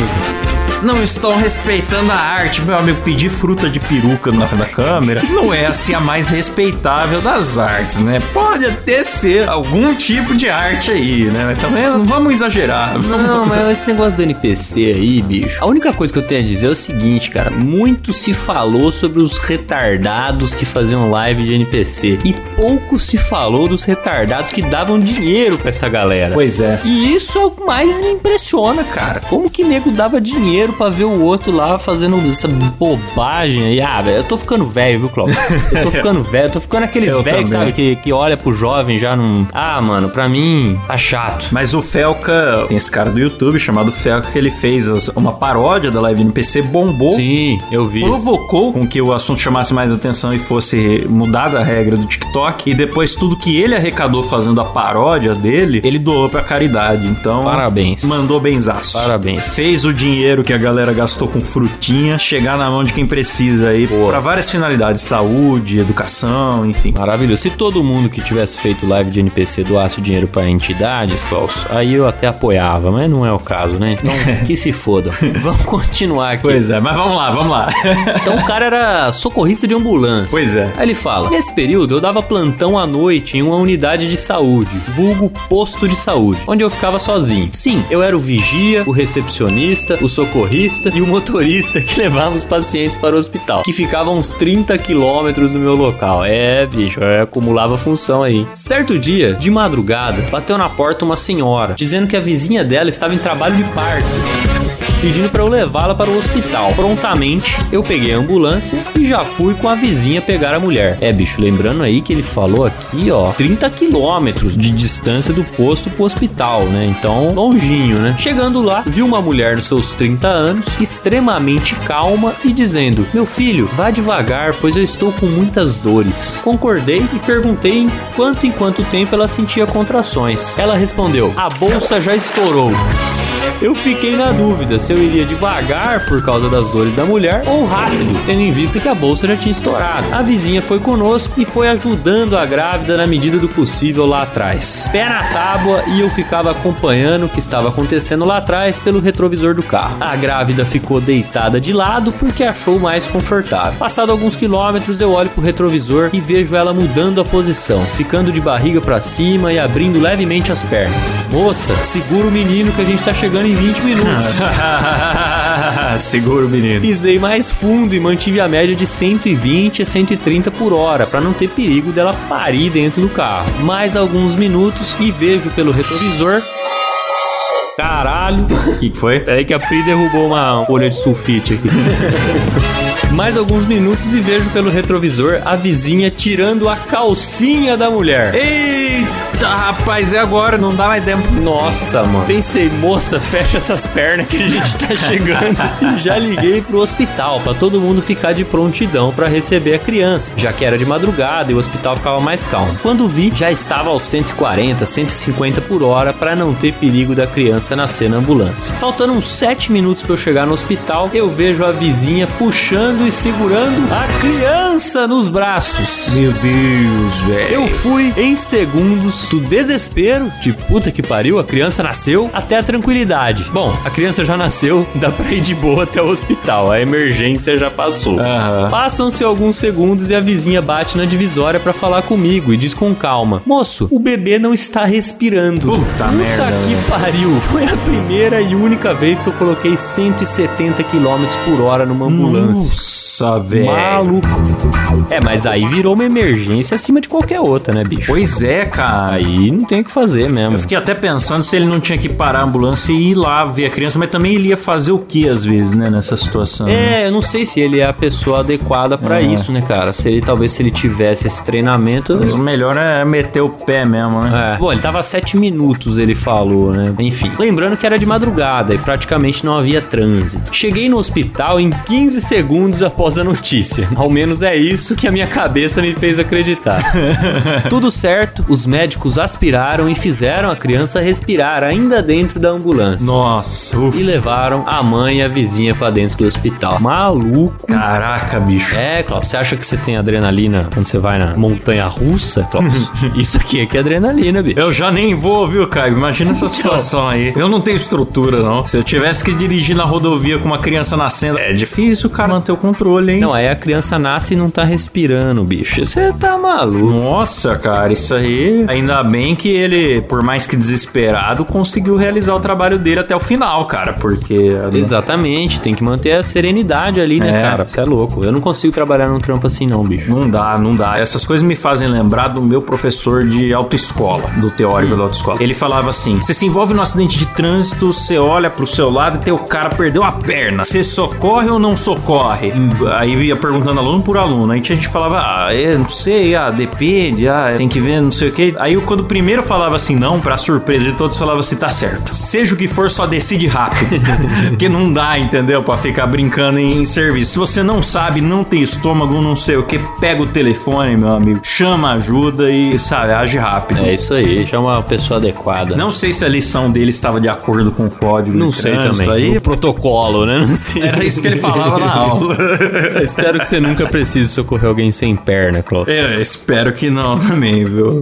Aí ele fala aqui: agora era só a hora de lavar a belíssima ambulância. Sangue, placenta, calcinha, tudo junto e misturado no chão da ambulância. Coloquei luva por cima de luva e juntei tudo, colocando todo o material em um saco hospitalar e joguei no lixo contaminado do hospital. Fui lá pra frente do hospital e fiquei de boa pra esperar saber se a vizinha ia voltar comigo ou se ia ficar com a nova mãe até o outro dia. Passando um tempo, a vizinha me aparece e diz que está tudo bem com a mãe e com a criança. E me pergunta uma coisa, para o meu breve desespero: cadê a calcinha dela? Ficou na ambulância, não foi? meu, eu lá sabia que aquela mulher ainda queria aquilo. Falei: ah, verdade, ficou lá atrás, onde eu lavei a ambulância. Corri lá atrás, dentro do material contaminado que fica o lixo hospitalar, achei o saco e, ó, tá aqui dentro, tá? Me virei e inventei que tinha outra chamada pra buscar paciente. Só imagino a cara dela quando abriu o saco e viu placenta, luvas sujas, calcinha e tudo de sujeira do piso da ambulância. Pô, amigo, era... não precisava devolver essa calcinha aí, né, bicho? Era mais fácil falar, infelizmente foi destruída. Exatamente, é. Eu não sei, não vi, é, roubaram, sei lá, inventa alguma coisa. Não, não é, dá, não. porque, cara, não deixa de ser, né, uma espécie de lixo hospitalar, né? Porra, com certeza. A situação foi muito inesperada. A mulher sangrou na ambulância, entendeu? A calcinha ficou no chão. Sim, sim, embaçadíssimo. Já não é mais qualquer calcinha. Não, não. E aliás, não ficou em qualquer chão, ficou no chão da ambulância. Chão de ambulância, bem É. lembrado. Não é dos melhores chãos que existem. pois é, pois é. Aí ele diz assim: É isso. Espero que vocês tenham gostado e tenho outras histórias pra contar sobre ocorrências médicas. Manda pra nós aí. Sei que não chegam aos pés do nosso amigo Marcos Menite, mas são diferentes. Ah, sempre bom. Sempre escuto vocês no carro carro junto com a minha esposa. E até a próxima. Tá lá. Tá lá, muito obrigado, Hugo. Tamo junto e, putz, tá pau a pau, cara. É que o Marcos Benite, além de tudo, tem história com fantasma, né? Realmente, possessão. Que a galera chama o resgate também, no caso da menina surtada no meio da rodovia de camisola. Sim. Das senhoras malucas, né? A galera chama também. Pô, mas um atendimento desse aí, você tá louco, cara. Ah, isso aqui foi punk, pô. Punk Isso aqui foi demais. punk. Criança, esse negócio de criança não respirar, eu fiquei angustiado só de ler. Imagina tá lá. É, exatamente. Meu Deus. Então é isso.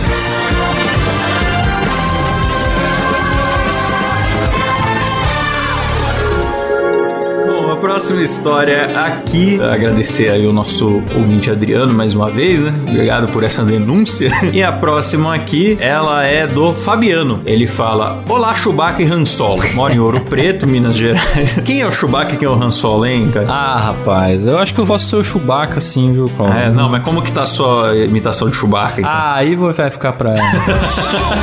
aí não vai dar. Ah, então. Mas se você quiser imitar, fica à vontade. Cláudio. Se você quiser se candidatar ao cargo. Não, não, mas quem quiser mandar áudios pro Caio imitando o Chewbacca pra gente ver qual é a melhor imitação, tá aberto aí. Ou Chewbacca tocando flauta, né? Pode ser. Nossa! Aí ele fala aqui: mora em Ouro Preto, Minas Gerais, uma cidade cheia de histórias místicas e espirituais. Mas o que vou contar não tem nada a ver com isso. Só queria fazer uma introdução mais dramática. Sou nenhum babaca, não! Ouro Preto é da hora, cara. Já fui pra Ouro Preto. É muito, Ah, é? muito legal, cara. Muito boa, muito da O hora. que, que tem lá? Ah, é uma cidade histórica, cidade da Tiradentes e tal. E, puta, tem umas igrejas muito loucas lá. Tem uma igreja de ouro lá, Klaus, maravilhoso. É aquelas cidades antigonas, tá ligado? Ah, arquitetura barroca, essas coisas, né? Cheio de ladeira, assim, é bem bonito. Tô ligado. Aí ele fala aqui: Hoje vou contar uma história que envolve um pato, uma aranha e um aniversário inesquecível. Caralho. Prometeu, hein? Eu gostei muito dessa introdução, cara. Um pato, e um aniversário inesquecível. Trabalhei em uma loja onde o clima entre todos os colegas era ótimo. Fazíamos muitas brincadeiras uns com os outros e fiz ótimos amigos por lá. E uma dessas brincadeiras era aniversário de um amigo que gostava muito de zoar os colegas. Vamos chamá-lo de Breno. Breno gostava muito de zoar os colegas e andava reclamando muito de solidão. Então eu tive uma ideia genial. Que tal dar um pinto de presente pra ele? Eita. Sim, um pinto, o filhote da galinha. Ah, bom. ah, bom não, né? Não faz sentido nenhum. É, eu tô tentando entender, né? Vamos lá. São três atos, Caio, o arco dramático dessa Certo. história, né? O Pinto, Aranha e o Aniversário. Vamos então tentar descobrir. Não, era um pato, né? Ele Ah, falou. era um pato, né? É mesmo. Então eu tô mais confuso ainda agora. É.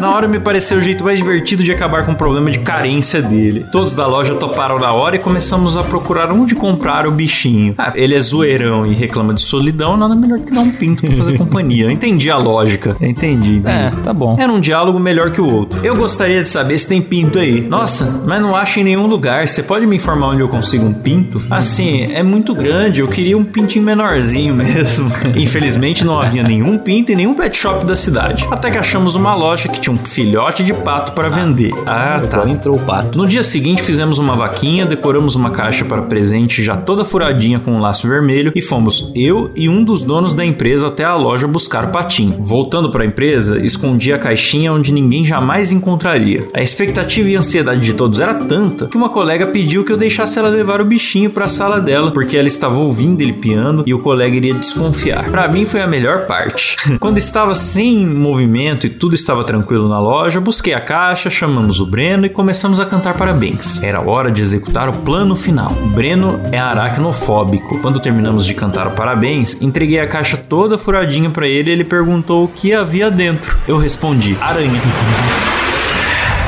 Ele deu um grito, jogou a caixa no chão e pisou em cima. Nossa, velho. Todos começaram a gritar desesperados e pediram pra não abrir a caixa. Falaram que ele matou o patinho. Alguns até se abraçaram. Caralho, velho. Não, os caras presenciaram ali, né? Um atentado, né? Pois é, cara. Pois é, um terror. Tem episódio que o professor Girafales faz uma coisa assim, ele chuta a caixa com o gato, né? Até ele vê a caixa mexendo, acho que a molecada tava falando de bruxaria, não sei o que, É, ele chuta tá. a caixa ficou gato. Até que não aguentei, comecei a rir e contei que horas antes, quando fomos ao pet shop, o dono informou que não tinha patos de pronto entregue e deveríamos encomendar. E ele traria só no dia seguinte. Além disso, disse que o preço do dito era para o caso nós comprássemos os sete patos que ele tinha no sítio. Se fosse um só, seria mais caro. Nesse momento, desistimos da compra, mas para não jogar fora todo o preparo e expectativa pela zoeira, decidi manter a trollagem. Mas no lugar de só ter uma vítima, teria várias. Ah lá, o plot twist, velho. Isso explica porque ele falou antes, que eu não entendi, que pra ele a melhor parte foi uma colega pedindo pra ela levar o bichinho pra sala porque tava ouvindo ele piar. Verdade. Eu fiquei sem entender. Primeiro que era um pato, já não era pra piar. E segundo, onde que tava? Será que era essa? Agora eu tô entendendo, porque não tinha nada, cara. A pessoa É. tava alucinando. Ou não, né? Vamos ver o que tinha. Combinei com um colega que estava comigo, queríamos dizer que o pato estava na caixinha, mas eu iria escondê-la para que o aniversariante não soubesse de nada. E que contei ao Breno e combinamos o final perfeito. Fui odiado no trabalho por dias, mas valeu a pena por esse momento histórico. Que maravilhoso. Então, mano, a zoeira foi revertida, né? O Breno tava sabendo É. e era todo o resto que não tava, e daí por isso que ele pisou na caixa. Que sensacional, Não, e, eu, eu gostei do jeito que ele contou a história, porque foi até pra nós, né, que ele tá contando. Foi surpreendente, É, ele manteve velho. a expectativa. Muito bom. Muito bem escrita a história. Esse cara sabe escrever roteiros, hein, sabe, sabe? Ele manteve a expectativa. A gente ficou meio confuso, igual a galera. E depois teve a surpresa aqui, ó. Conheci o Dois Empregos pelo episódio das Pérolas no LinkedIn. Façam mais. Fiquei fã. Ô, faremos. Espero que vocês se divirtam com a minha história, tanto quanto eu me divirto com todas as que vocês contam aqui. Cara, eu gostei. Eu demorei um pouco pra processar a história. Confesso que demorei pra entender. Não sei se tô com um pouco de sono, ou se- mas tá muito legal, cara. Muito bem escrito. Cara, você imagina. Tô imaginando a galera se abraçando em clima de luto. Exato, porque, mano, eles, eles acabaram de presenciar um massacre de um filhote, tá ligado? Que que é isso, bicho? De um patinho que com tanto carinho a moça guardou na sala dela pra não ficar piando. Exato. Caraca, cara. Que fase, que fase. Então ele e o Breno saíram por cima dessa daí? É, cara, mas ó, pegaram várias vítimas nessa daí, porque não tem como, né, cara? Você imagina Pegaram, o desespero pegaram. da galera. Você tá maluco. Melhor que isso, só se no final você falasse calma, linguiço. Calma, cerejo. É isso. Exatamente, maravilhoso. Maravilha, maravilha.